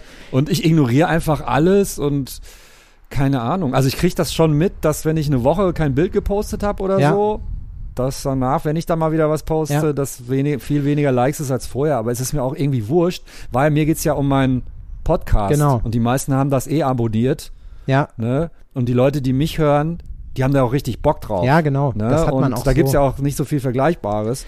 Also ich will Also die daher- Wichtigkeit von dieser Sache nicht absprechen. Ohne das geht's heute nicht. Und meiner Meinung nach. Ich finde es auch schön, das zu haben. Ja, Ne, dann habe ich ein. Foto. Achso, ich muss Rüd jetzt auch noch gleich ein Foto von dir machen. Ja, kein. Problem. Ähm, das Problem, ich glaube, dass das Ding an der ganzen Geschichte ist äh, bei, bei Instagram, dass man halt, äh, Jetzt stellt mein iPhone nicht scharf. Warum nicht? Das will ich nicht. Ah, jetzt. Oh Gott. Äh, wir machen das gleich nochmal. ja genau, wir machen das gleich nochmal in, Gott. in Danke, ordentlich. Handy. ähm, ich finde, ich finde, man, also ohne Instagram und Social Media geht's heutzutage nicht mehr. Mein, meine Ansicht ist, egal wer du bist, äh, wenn du nicht bei Instagram bist, vergessen nicht die Leute auf lange Sicht, also Ja. long-term gesehen. Ähm, das heißt, man muss dieses Feld irgendwo bespielen und sich da auch seine Nische raussuchen. Aber es ist halt eben auch nur Internet. Ja, ja. Ne? Also es ist eine Marketingmaschine für einen selber, eine, eine, ein- ein Lead-Generator sozusagen, ein Kundenmagnet, dass man sagen kann, hey, ich zeige den Leuten, ähm, das bin ich, das mache ich und vielleicht hast du Bock drauf, vielleicht hast du keinen Bock drauf, aber es definiert mich nicht als Menschen, weil auch das, was ich bei Instagram poste, ist nur das, was ich den Leuten zeige. Dahinter gibt ganz viel, was sicher auch todeslangweilig ist. wenn ich Ja. wenn ich, wenn ich zum Beispiel überlege, ich soll da so, denke ich, oh Sebastian, poste doch mal mehr aus deinem Privatleben. So, aber dann denke ich, ja, was soll ich denn machen? Mich beim irgendwie Steuern machen oder sowas Bullshit. fotografieren, Ja, ja. weißt du? Ja. Es ist voll langweilig, mein Leben eigentlich. Ich mache also ganz, oder nicht, nicht, nicht besonders aufregend, so, weißt du? Es ist halt, keine Ahnung, ich, ich arbeite halt. So, das mache ich. Ich würde mal gerne auf die umgekehrte Seite schauen. Ähm, also Social Media, Instagram und so weiter ist das, was uns jetzt beschäftigt Mhm. und was uns auch, glaube ich, nicht mehr loslassen wird. Mm, aber, und da bin ich jetzt gerne mal ein bisschen selbstreferenziell. Ähm, wenn du ähm, Ausgaben meiner Podcasts hörst oder gehört hast, wo dann halt so die alten Recken vors, vors Mikro kommen, Heiko oder so, ich weiß nicht, welche, welche Ausgaben du da gehört hast. Mhm. Ähm, was macht das mit dir, wenn so von Tätowieren aus den 90ern oder so berichtet wird? Weil damit hattest, hast du ja persönlich überhaupt keine Berührungspunkte gehabt, ne? Mm, Doch, weil Doch ich bin, schon, ja? Ich bin in der ähm, sozusagen in dieser Umbruchphase äh, ans Tätowieren gekommen. Das heißt, äh, meine Vorbilder waren nie die neuen äh, Insta-It-Boys, Mhm. die jetzt oder Girls, die jetzt halt hochgekommen sind, sondern die alten Hasen. Ja. Und von daher äh, war ich schon von vornherein, also ich bin auch da, sage ich mal, konservativ eher sozialisiert worden, was das Tätowieren angeht. So, ne? Also so ein bisschen so ein Mix, das Beste von den alten Hasen und das Beste aus der neuen Zeit. Das bedeutet, ich sehe bei vielen, ähm, ich habe ja auch für diese Where-to-Go-Geschichte zum Beispiel von Andreas, ein, äh, also Köhn, ein, ähm, ein Statement äh, angefragt und auch bekommen zum Thema Entwicklung der Tattoo-Industrie ähm, so, äh, was diese Konzerne damit machen, die jetzt reingehen und so weiter, wie sich das Tattoo-Game in dem Sinne jetzt halt verändert hat. Ähm, und ich kenne viele Ansichten davon und ich respektiere das auch, weil also das heißt, das macht mit mir, man denkt darüber natürlich nach. Ne? Man kriegt viele Eindrücke. Ich bin immer bei sowas, auch wenn ich es manchmal nicht raushängen lasse, äh, nie der, der jetzt, derjenige, der jetzt sagt, okay, meine Meinung ist äh, das Nonplusultra und die absolute Wahrheit, ähm, sondern das ist immer so, dass ich mir halt ich denke darüber nach, wenn ich was höre, wenn es mich erreicht, so. Und dann überlege ich halt, okay, wie ist meine Meinung dazu, wie stehe ich dazu? Ähm, Andreas hat ja zum Beispiel eine sehr, ähm, eine sehr konservative oder wirklich sehr, sehr konservative Sache. Der hatte, also der, die Kernessenz war, okay, äh, wir haben seit den 90ern äh, Tätowieren so weit perfektioniert, dass keinerlei Inno Innovation da äh, notwendig ist. Ja. Ähm, Auch hygienemäßig. und Genau, so, ne? richtig. Ja. Das ist eine Meinung, die man vertreten kann. Ja. Ähm, ich habe eine andere Meinung dazu, äh, habe meine Gründe dafür, äh, natürlich auch dem geschuldet, dass ich einen anderen Weg bestritten habe und meiner natürlich auch wesentlich kürzer war und aus einer anderen Zeit dann dastammt. Ähm, ich finde, es ist wichtig, dass man seine Meinung nicht, äh, also dass man immer offen sein sollte, auch für neue Perspektiven und dass man auch Teile davon in seine eigene Weltanschauung irgendwie einbauen kann. Hm. Das finde ich wichtig, weil man ist nie zu cool, zu alt oder was auch immer, um was Neues zu lernen und um Sachen aus einem anderen Blickwinkel zu sehen, finde ich. Ja.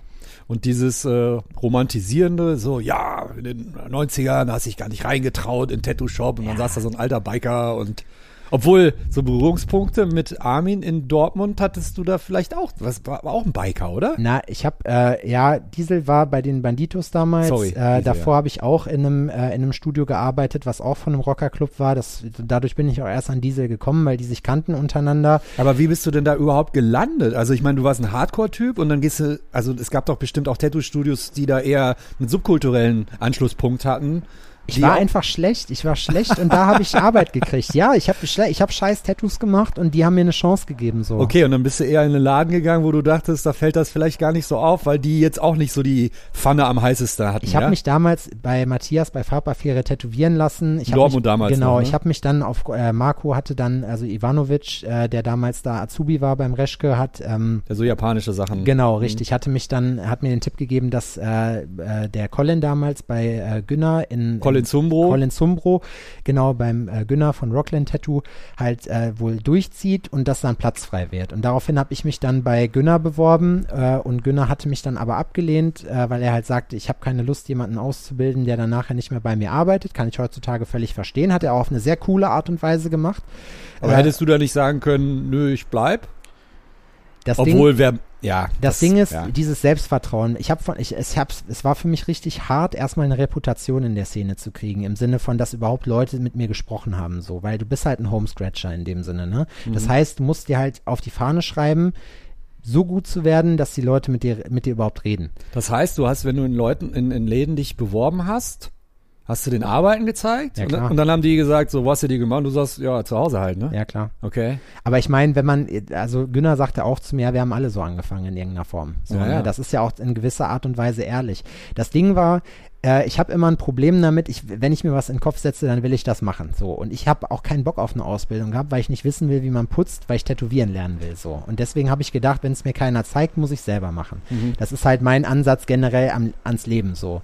Und ähm, aus dem Grund sage ich halt auch heute, okay, ich wäre weiter gewesen, wenn ich einige Sachen halt vorher gewusst hätte. Ich wusste noch nicht mal, wo mein Clipcord an der Spulmaschine dran macht. Mhm. So, also wirklich from scratch alles irgendwie selber und zugesehen, dass ich alles aufschnappe. Damals gab es auch diese Hülle und Fülle an Informationen im Internet noch nicht. Konntest du dich, kannst du dich noch an dein allererstes quasi kommerziell, rein kommerzielles Tattoo erinnern, was du quasi dann bei Diesel im Laden gemacht hast? Äh, das war in Lüdenscheid noch in dem Laden, wo ich das gemacht habe und das war, glaube ich, Schrift. Aha, okay. Ja, also Aha. ich meine, der Laden ähm, war halt so so 90er Laden Mhm. irgendwie, ne, wo du halt reinkommst, da sitzt halt ein Biker, der dich halt irgendwas fragt und dann sagt, ja, hier, mach das mal. Da gab es auch kein, nee, das mache ich nicht, sondern da Mhm. gab es nur ein, jawohl, das wird gemacht. Mhm. Äh, ich habe zu dem Zeitpunkt auch nur drei Tage da arbeiten können, weil die halt noch einen anderen Tätowierer hatten und nicht mehr Platz hatten. Daraufhin habe ich mir dann einen eigenen Laden mehr oder weniger gemietet oder einen Raum, wo ich tätowieren konnte. Wie ist das dann so nach, nach Feierabend mit so Leuten, wo du eigentlich gar keine Berührungspunkte hast? Trinkt man da trotzdem mal ein Bier oder Klar. ist ja, schon. Sicher, ich war auch Ja? im Clubhaus so, ich habe auch mit den Leuten Party gemacht und so. Von den Bandidos. Ja, äh, bei den Bandidos war ich nicht, das war damals bei den Freeway Riders. Ah, Als ja. ich zum Diesel gekommen bin, war er nicht mehr bei den Bandidos. Okay. Aber ich habe zum Beispiel damals den, ähm, den, ähm, na, den Präsi von denen aus Dortmund tätowiert. Ah. Ähm, hat einem dann den Vorteil gebracht, du bist halt ins Stadion gekommen, ohne dass du eine Karte hattest. Ich war Dortmund. beim Spiel Dortmund-Bayern Ah, cool. äh, auf der Südtribüne ohne Und der dir den hergehabt? Komisch. Man Ja, ist auch ne? nicht in den Eingang, sondern Irgendwie beim bin ich Ausgang da, reingegangen. Irgendwie bin ich da auf einmal drin gewesen. und hat dann alle Leute mit Handshake begrüßt, obwohl keine Sau wusste, wer man ist. Was hast du dem tätowiert? Äh, ich habe, glaube ich, Schrift bei dem gemacht. Ja. Ich weiß es nicht mehr genau. Naja, Ja. das ist, also. Killer. Ja, genau. nee, die sind schon, das Ding ist, die sind halt gerade raus, ne? Und wenn die ein Problem mit dir haben, dann sagen die das und die testen dich natürlich auch am Anfang erstmal so, wenn wir dir jetzt einen Spruch mitgeben, was passiert dann mit dir? Ja, dann musst du ein bisschen Konter geben. Man muss den aufs Maul hauen, muss sagen, pass mal auf, du duzt mich nicht nochmal und dann, nee, Quatsch, die hat mich gefressen. Ja, aber du musst schon mitspielen. Ja, klar. wenn dir einer einen Spruch drückt, dann, wenn du da die Schnauze Ja. hältst, dann wissen die, okay, Ja. das ist ein Wimp oder der Ja, hat irgendwie nichts drauf.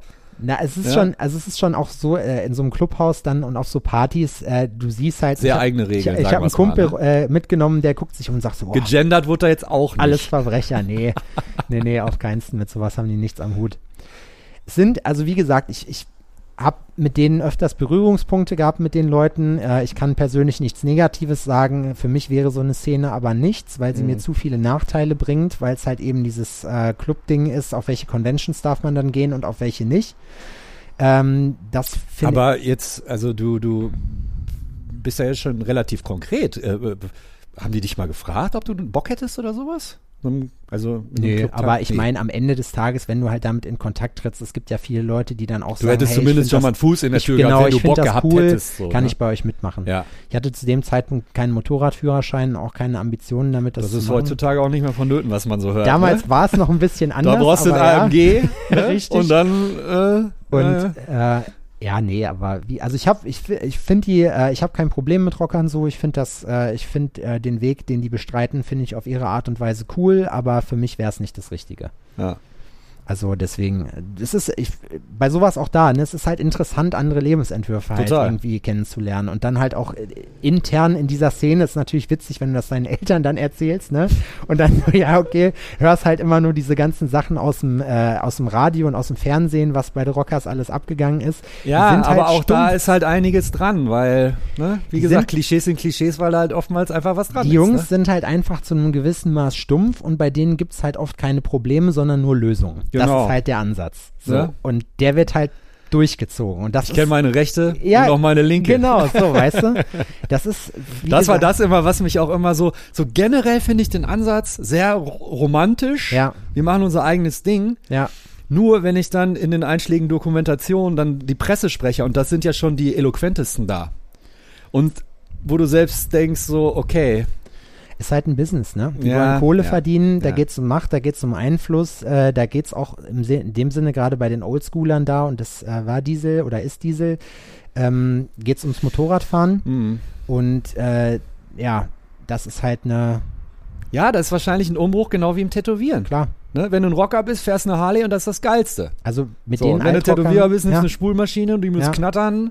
Ne? Mit den Altrockern ist das genauso. Die Ja. finden das auch nicht cool, wie sich das entwickelt Quasi Cheyenne ist jetzt der AMG, so ungefähr. hat. Ja, wie gesagt, aber auch, auch da, Auch das, das, hinkt natürlich. Ich finde es ich find's halt immer schwierig, so am Ende, ich meine, worum geht's beim Tätowieren? Es geht darum, ein cooles Tattoo zu machen. Ne? Ja, Und ob du das jetzt mit Spule machst, Handpokes oder rein Lecks, ist am Ende scheißegal. So, wenn das, äh, wenn das Endprodukt auf gut äh, Denglisch gesagt wack ist, dann ist es wack, dann ist es scheißegal, ob du eine, eine Spulenmaschine benutzt hast. Ja.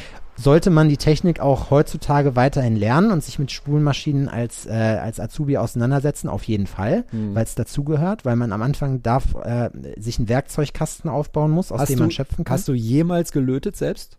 Äh, nee. Nee. Ja. Ich, ich wollte es immer lernen, ähm, hat viele Leute getroffen. die es- immer im Kiosk, ne? Ja, ja, genau. die es mir beibringen wollten, aber es hat sich irgendwie nicht ergeben. Aber ich, ich wollte es immer lernen und ich würde es, wenn es mir heute jemand zeigen würde und sich die Möglichkeit ergibt, auch immer noch machen. Also was ich gemacht habe, ist, äh, also Löten an sich klar, bei meiner, äh, meinen anderen Maschinen dann mal einen Motor dran gelötet oder so, klar, das habe ich gemacht. Aber ähm, die Maschine selber, klar, auseinandergebaut, zusammengebaut, mal ein Federblech geschnitten, gewechselt, solche Sachen. Äh, das halt alles gemacht, aber gelötet, Nadeln, nie. Du hattest gerade kurz deine Eltern erwähnt. Ähm, hast du noch Geschwister? Wie ist der Draht zu deinen Eltern? Wie war das, als du angefangen hast zu tätowieren? Wahrscheinlich die Hände über den Kopf zusammengeschlagen. Ähm, ja, hast du deinen eigenen Laden in einer fernen Stadt. Da sind Ja. viel, ziemlich viele Parameter, die da mit reinspielen. Also ne? meine Mutter, die, die waren natürlich am Anfang, haben die, die haben natürlich keine Berührungspunkte mit Tätowieren. Und es ist zu dem Zeit auch noch so ein gewisses Klischee gewesen. Und das ist halt das, was du machst. Der Sohn hat Abitur, äh, entsche entscheidet sich aber gegen ein Studium. Du hast Abitur? ich habe Abitur. Aha. Entscheidet sich, ja klar, sonst will ich doch nicht sagen. Nein, Quatsch, alles gut. Ähm, der entscheidet sich dann aber gegen ein Studium und für äh, praktisch ein selbstbestimmtes Leben dabei. Und ähm, ich glaube, die sehen es jetzt anders. Also zumindest meine Mutter, die Hat's halt, ja hingehauen. ja, die sagt halt, ich finde mir ist es egal, was du machst, Hauptsache du bist happy. Mhm. Äh, mein Dad, wie Väter halt so sind, äh, ist dann da eher so, naja gut, okay, macht der Junge halt, aber wenn es eng wird, beziehungsweise jetzt Corona, ja, hättest du mal studiert, dann, es ist halt Floskeln. Ne? Mhm. Das hat halt nichts mit dem, mit der eigentlichen Geschichte zu tun. Deswegen, also die sind, die sind pro, die finden es lustig, die finden es cool zu einem gewissen Maß, äh, aber ich glaube, so richtig umfassen tun sie es nicht. Ich glaube, Eltern sind immer beruhigt, wenn sie wissen, finanziell haut das so. Genau. hin. Hast du denen irgendwann mal konkret Zahlen genannt, damit einfach nur, damit die so ein bisschen beruhigter sind? So nach dem Motto so, ey, die Summe X, die kommt schon eigentlich so jeden Monat rein. Ja, ich meine, die sehen ja, dass, dass es funktioniert. Die sehen ja auch, äh, dass ich mir kein Geld leihen muss bei denen. Ähm, und am Ende des Tages, ich habe damals immer die Angewohnheit gehabt, wenn ich zu Hause tätowiert habe, äh, beziehungsweise wenn ich dann äh, auf Guestspot war in Dortmund, habe ich halt in Scheiksmühle gepennt, meistens bei meiner Mutter. Und da habe ich dann die ganze Kohle, die ich dann am Tag verdient habe, einfach auf einen Haufen geschmissen, weil ich dann hinterher erst sozusagen meinen Buchhaltungskram gemacht habe. Und das hat sie dann halt gesehen. Ah, okay. Und dann so, ah, Und sagte dann, ja, Sebastian, dafür da muss sind ich jetzt halt nur nicht, drei nicht nur Monate 79 arbeiten. Euro, sondern mehr. Also ne? genau, ja, ja. meine Mutti ist halt äh, bei der Caritas als Sekretärin und ähm, ich meine, Ja gut, horrend wird sie da auch nicht verdienen. nee, eben, das Ja, ist, halt, ist halt immer die Sache so. Hat man da vielleicht eher gegenteilig fast so ein bisschen schlechtes Gewissen, wo du weißt so, ey, ich arbeite fünf Tage und die arbeitet da. Nee, habe ich nicht, weil Nee? am Ende des Tages steht das ja jedem frei, sich seinen Beruf irgendwie auszusuchen. Und ich, es ist jetzt nicht so, dass ich irgendwie, äh, also man, man äh, muss sich im Supermarkt nicht entscheiden, wie, wie dieses schöne Ding jetzt ist. Ich bin, in, ich bin very rich, also ich kann äh, mir Ja, ja. auch äh, Beeren außerhalb der Saison leisten und kann im Very rich nennt Ja. man das dann. Ich glaube, bei Fest auch noch und nicht Flauschig habe ich das gehört. Auf Ja. jeden Fall ähm, kann ich mir im Supermarkt Flugbeeren. genau Ja, ja. kann mir im Supermarkt jetzt trotzdem aussuchen, was ich essen will, ohne dass ich jetzt rechnen muss. Ja. Aber ich kann mir jetzt auch keine fetten und das ist auch gar nicht mein Ding, irgendeinen Luxus leisten. Wir hatten vorhin im Vorgespräch Thema Wohnung, wohnen jetzt ähm, mit meiner Freundin auf 52 Quadratmeter und ähm, ohne irgendeinen Luxusscheiß brauche ich auch nicht. Aber überleg mir dreimal, ob ich mir eine Wohnung für ein Taui oder eins, zwei im Monat besorgen würde, weil Mhm. es kann immer irgendwas passieren. Ne? Mhm, mhm, mhm. Das ist halt das Ding. Also wie gesagt, es ist, es ist cool und ich bin froh und dankbar über die Möglichkeiten, die ich habe. Äh, ich musste in meinem Leben nie Hunger leiden. Äh, ich bin dankbar dafür, dass ich das machen kann und auch machen darf, sofern mich Vaterstaat lässt. Aber ähm, im Großen und Ganzen, ey, ist doch cool. Hast du Geschwister? Ja, eine Schwester. Was macht die? Äh, die war in, die wohnt auch in Köln. Mit Aha. der treffen wir uns nämlich später. Ah, was? die war jetzt ganz lange Zeit äh, die Managerin von Casalla. Ach, lustig. Ja, Moment mal. Kim? nee, Theresa. Ja, weil ich habe mit Casala tatsächlich auch über den WDR so ein bisschen was zu Ach, tun. witzig. ja, ich glaube. Die managt, glaube ich, immer noch, aber nur noch halbtags. Die ist jetzt bei der Welthungerhilfe. Ach, ah, okay. Ja, es gibt noch Kim Kerstenberg im Management. Die Frag haben ich sie gleich mehrere mal nach. Leute, ja. Ja, ja. Da, und genau, das, das macht die. Jetzt und bin ich während der Aufnahme in mein E-Mail vor. Ich bin auf sowas bescheuert, aber das scheint alles gut gegangen zu sein. Super, ja, ja, ich kenne das Problem, dann, dann reißt es ab. Und mein Halbbruder, den ich habe, der ist Hast du äh, die tätowiert? ja. Okay, was? äh, eine Weltkarte, die hat im Gegensatz zu mir, äh, war die oft in Australien ähm, Ja. und so und hat Sachen gemacht und äh, ja, eine, eine Kinderzeichnung von mir hat sie tatsächlich auf dem Fuß tätowiert, eine Ente. Aha. Ja, sowas ist doch cool. Auf jeden Wie ist das, wenn man Verwandte tätowiert? Das ist doch mega. Nee, es ist cool. Ja? Ja. Man ist ja nicht extra nervös oder Nee. so. Gar nicht. Nee. Ja. Ist man eher, wenn man, als ich Julian tätowiert habe, da war ich sehr nervös. Julian Siebert. Ja. Ja, okay. Ja. Da war ich sehr nervös, aber sonst, mm. wobei Tätowierer eigentlich selber die easiesten Leute zu tätowieren sind, weil denen das am Ende des Tages scheißegal ist. Fertig wird's eh nicht. ne? Genau. Woran erkennt man Tätowierer? So, ja, die Tattoos sind einfach nicht fertig. Ja, ne? genau. Ja. Ähm, wir kommen traditionsgemäß zu unseren letzten, oder zu meinen letzten beiden Fragen. Mhm. Was kannst du gut, was kannst du nicht so gut? Als Mensch. Ähm, ich kann gut ruhig bleiben und überdacht Situationen, also ich bin kein impulsiver Mensch, sondern eher ruhig und bedacht. Ähm, und was ich nicht so gut kann, wie gesagt, ich bin, ich lasse mich leicht ablenken. Ähm, das ist auch, ja, durch meine Begeisterungsfähigkeit ist eine Nebenwirkung. Aber das ist ja fast impulsiv. Ja, okay, okay. Also sagen Oder? wir so, es ist, dann sagen wir es anders. Ich probiere immer jedem, also gut kann ich mit Leuten reden und so eine Art Diplomatie zu machen, ja.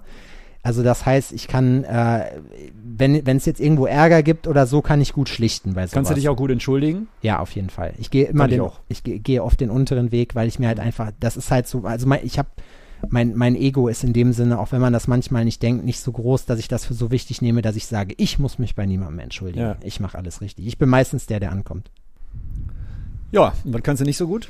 Nicht so gut. Ähm, wie gesagt, ich probiere gerade mir Struktur zu schaffen in meinem Leben, dass ich, ich, fahr- ich mache viel gleichzeitig. Beim Videoschnitt jetzt zum Beispiel das Ding. Normalerweise sucht man erst die Selektion aus, äh, bringt dann alles in die richtige Reihenfolge und fängt dann an, sich zu überlegen, wie mache ich Transitions, wie ist die Musik dahinter und so und so weiter. Ich fange dann aber an, schon zu sehr ins Detail zu gehen. Okay. Also ich fange dann an, an der einen Transition, obwohl ich noch nicht mal weiß, was kommt danach, so lange rumzubasteln, bis mir das gefällt und mach dann, ich springe so ein bisschen. Also es ist so eine gewisse Stringenz, das ist ein großes Problem von mir. Also, aber ich probiere halt dran zu arbeiten und das irgendwie zu verbessern, dass ich da strukturierter bin und effizienter mit dem, was ich mache. Alles Gute dafür. Vielen Dank. Dankeschön, war sehr cool. Danke, danke. Zuerst war die Haut. Der Tattoo Podcast. Mit Oliver Plöger.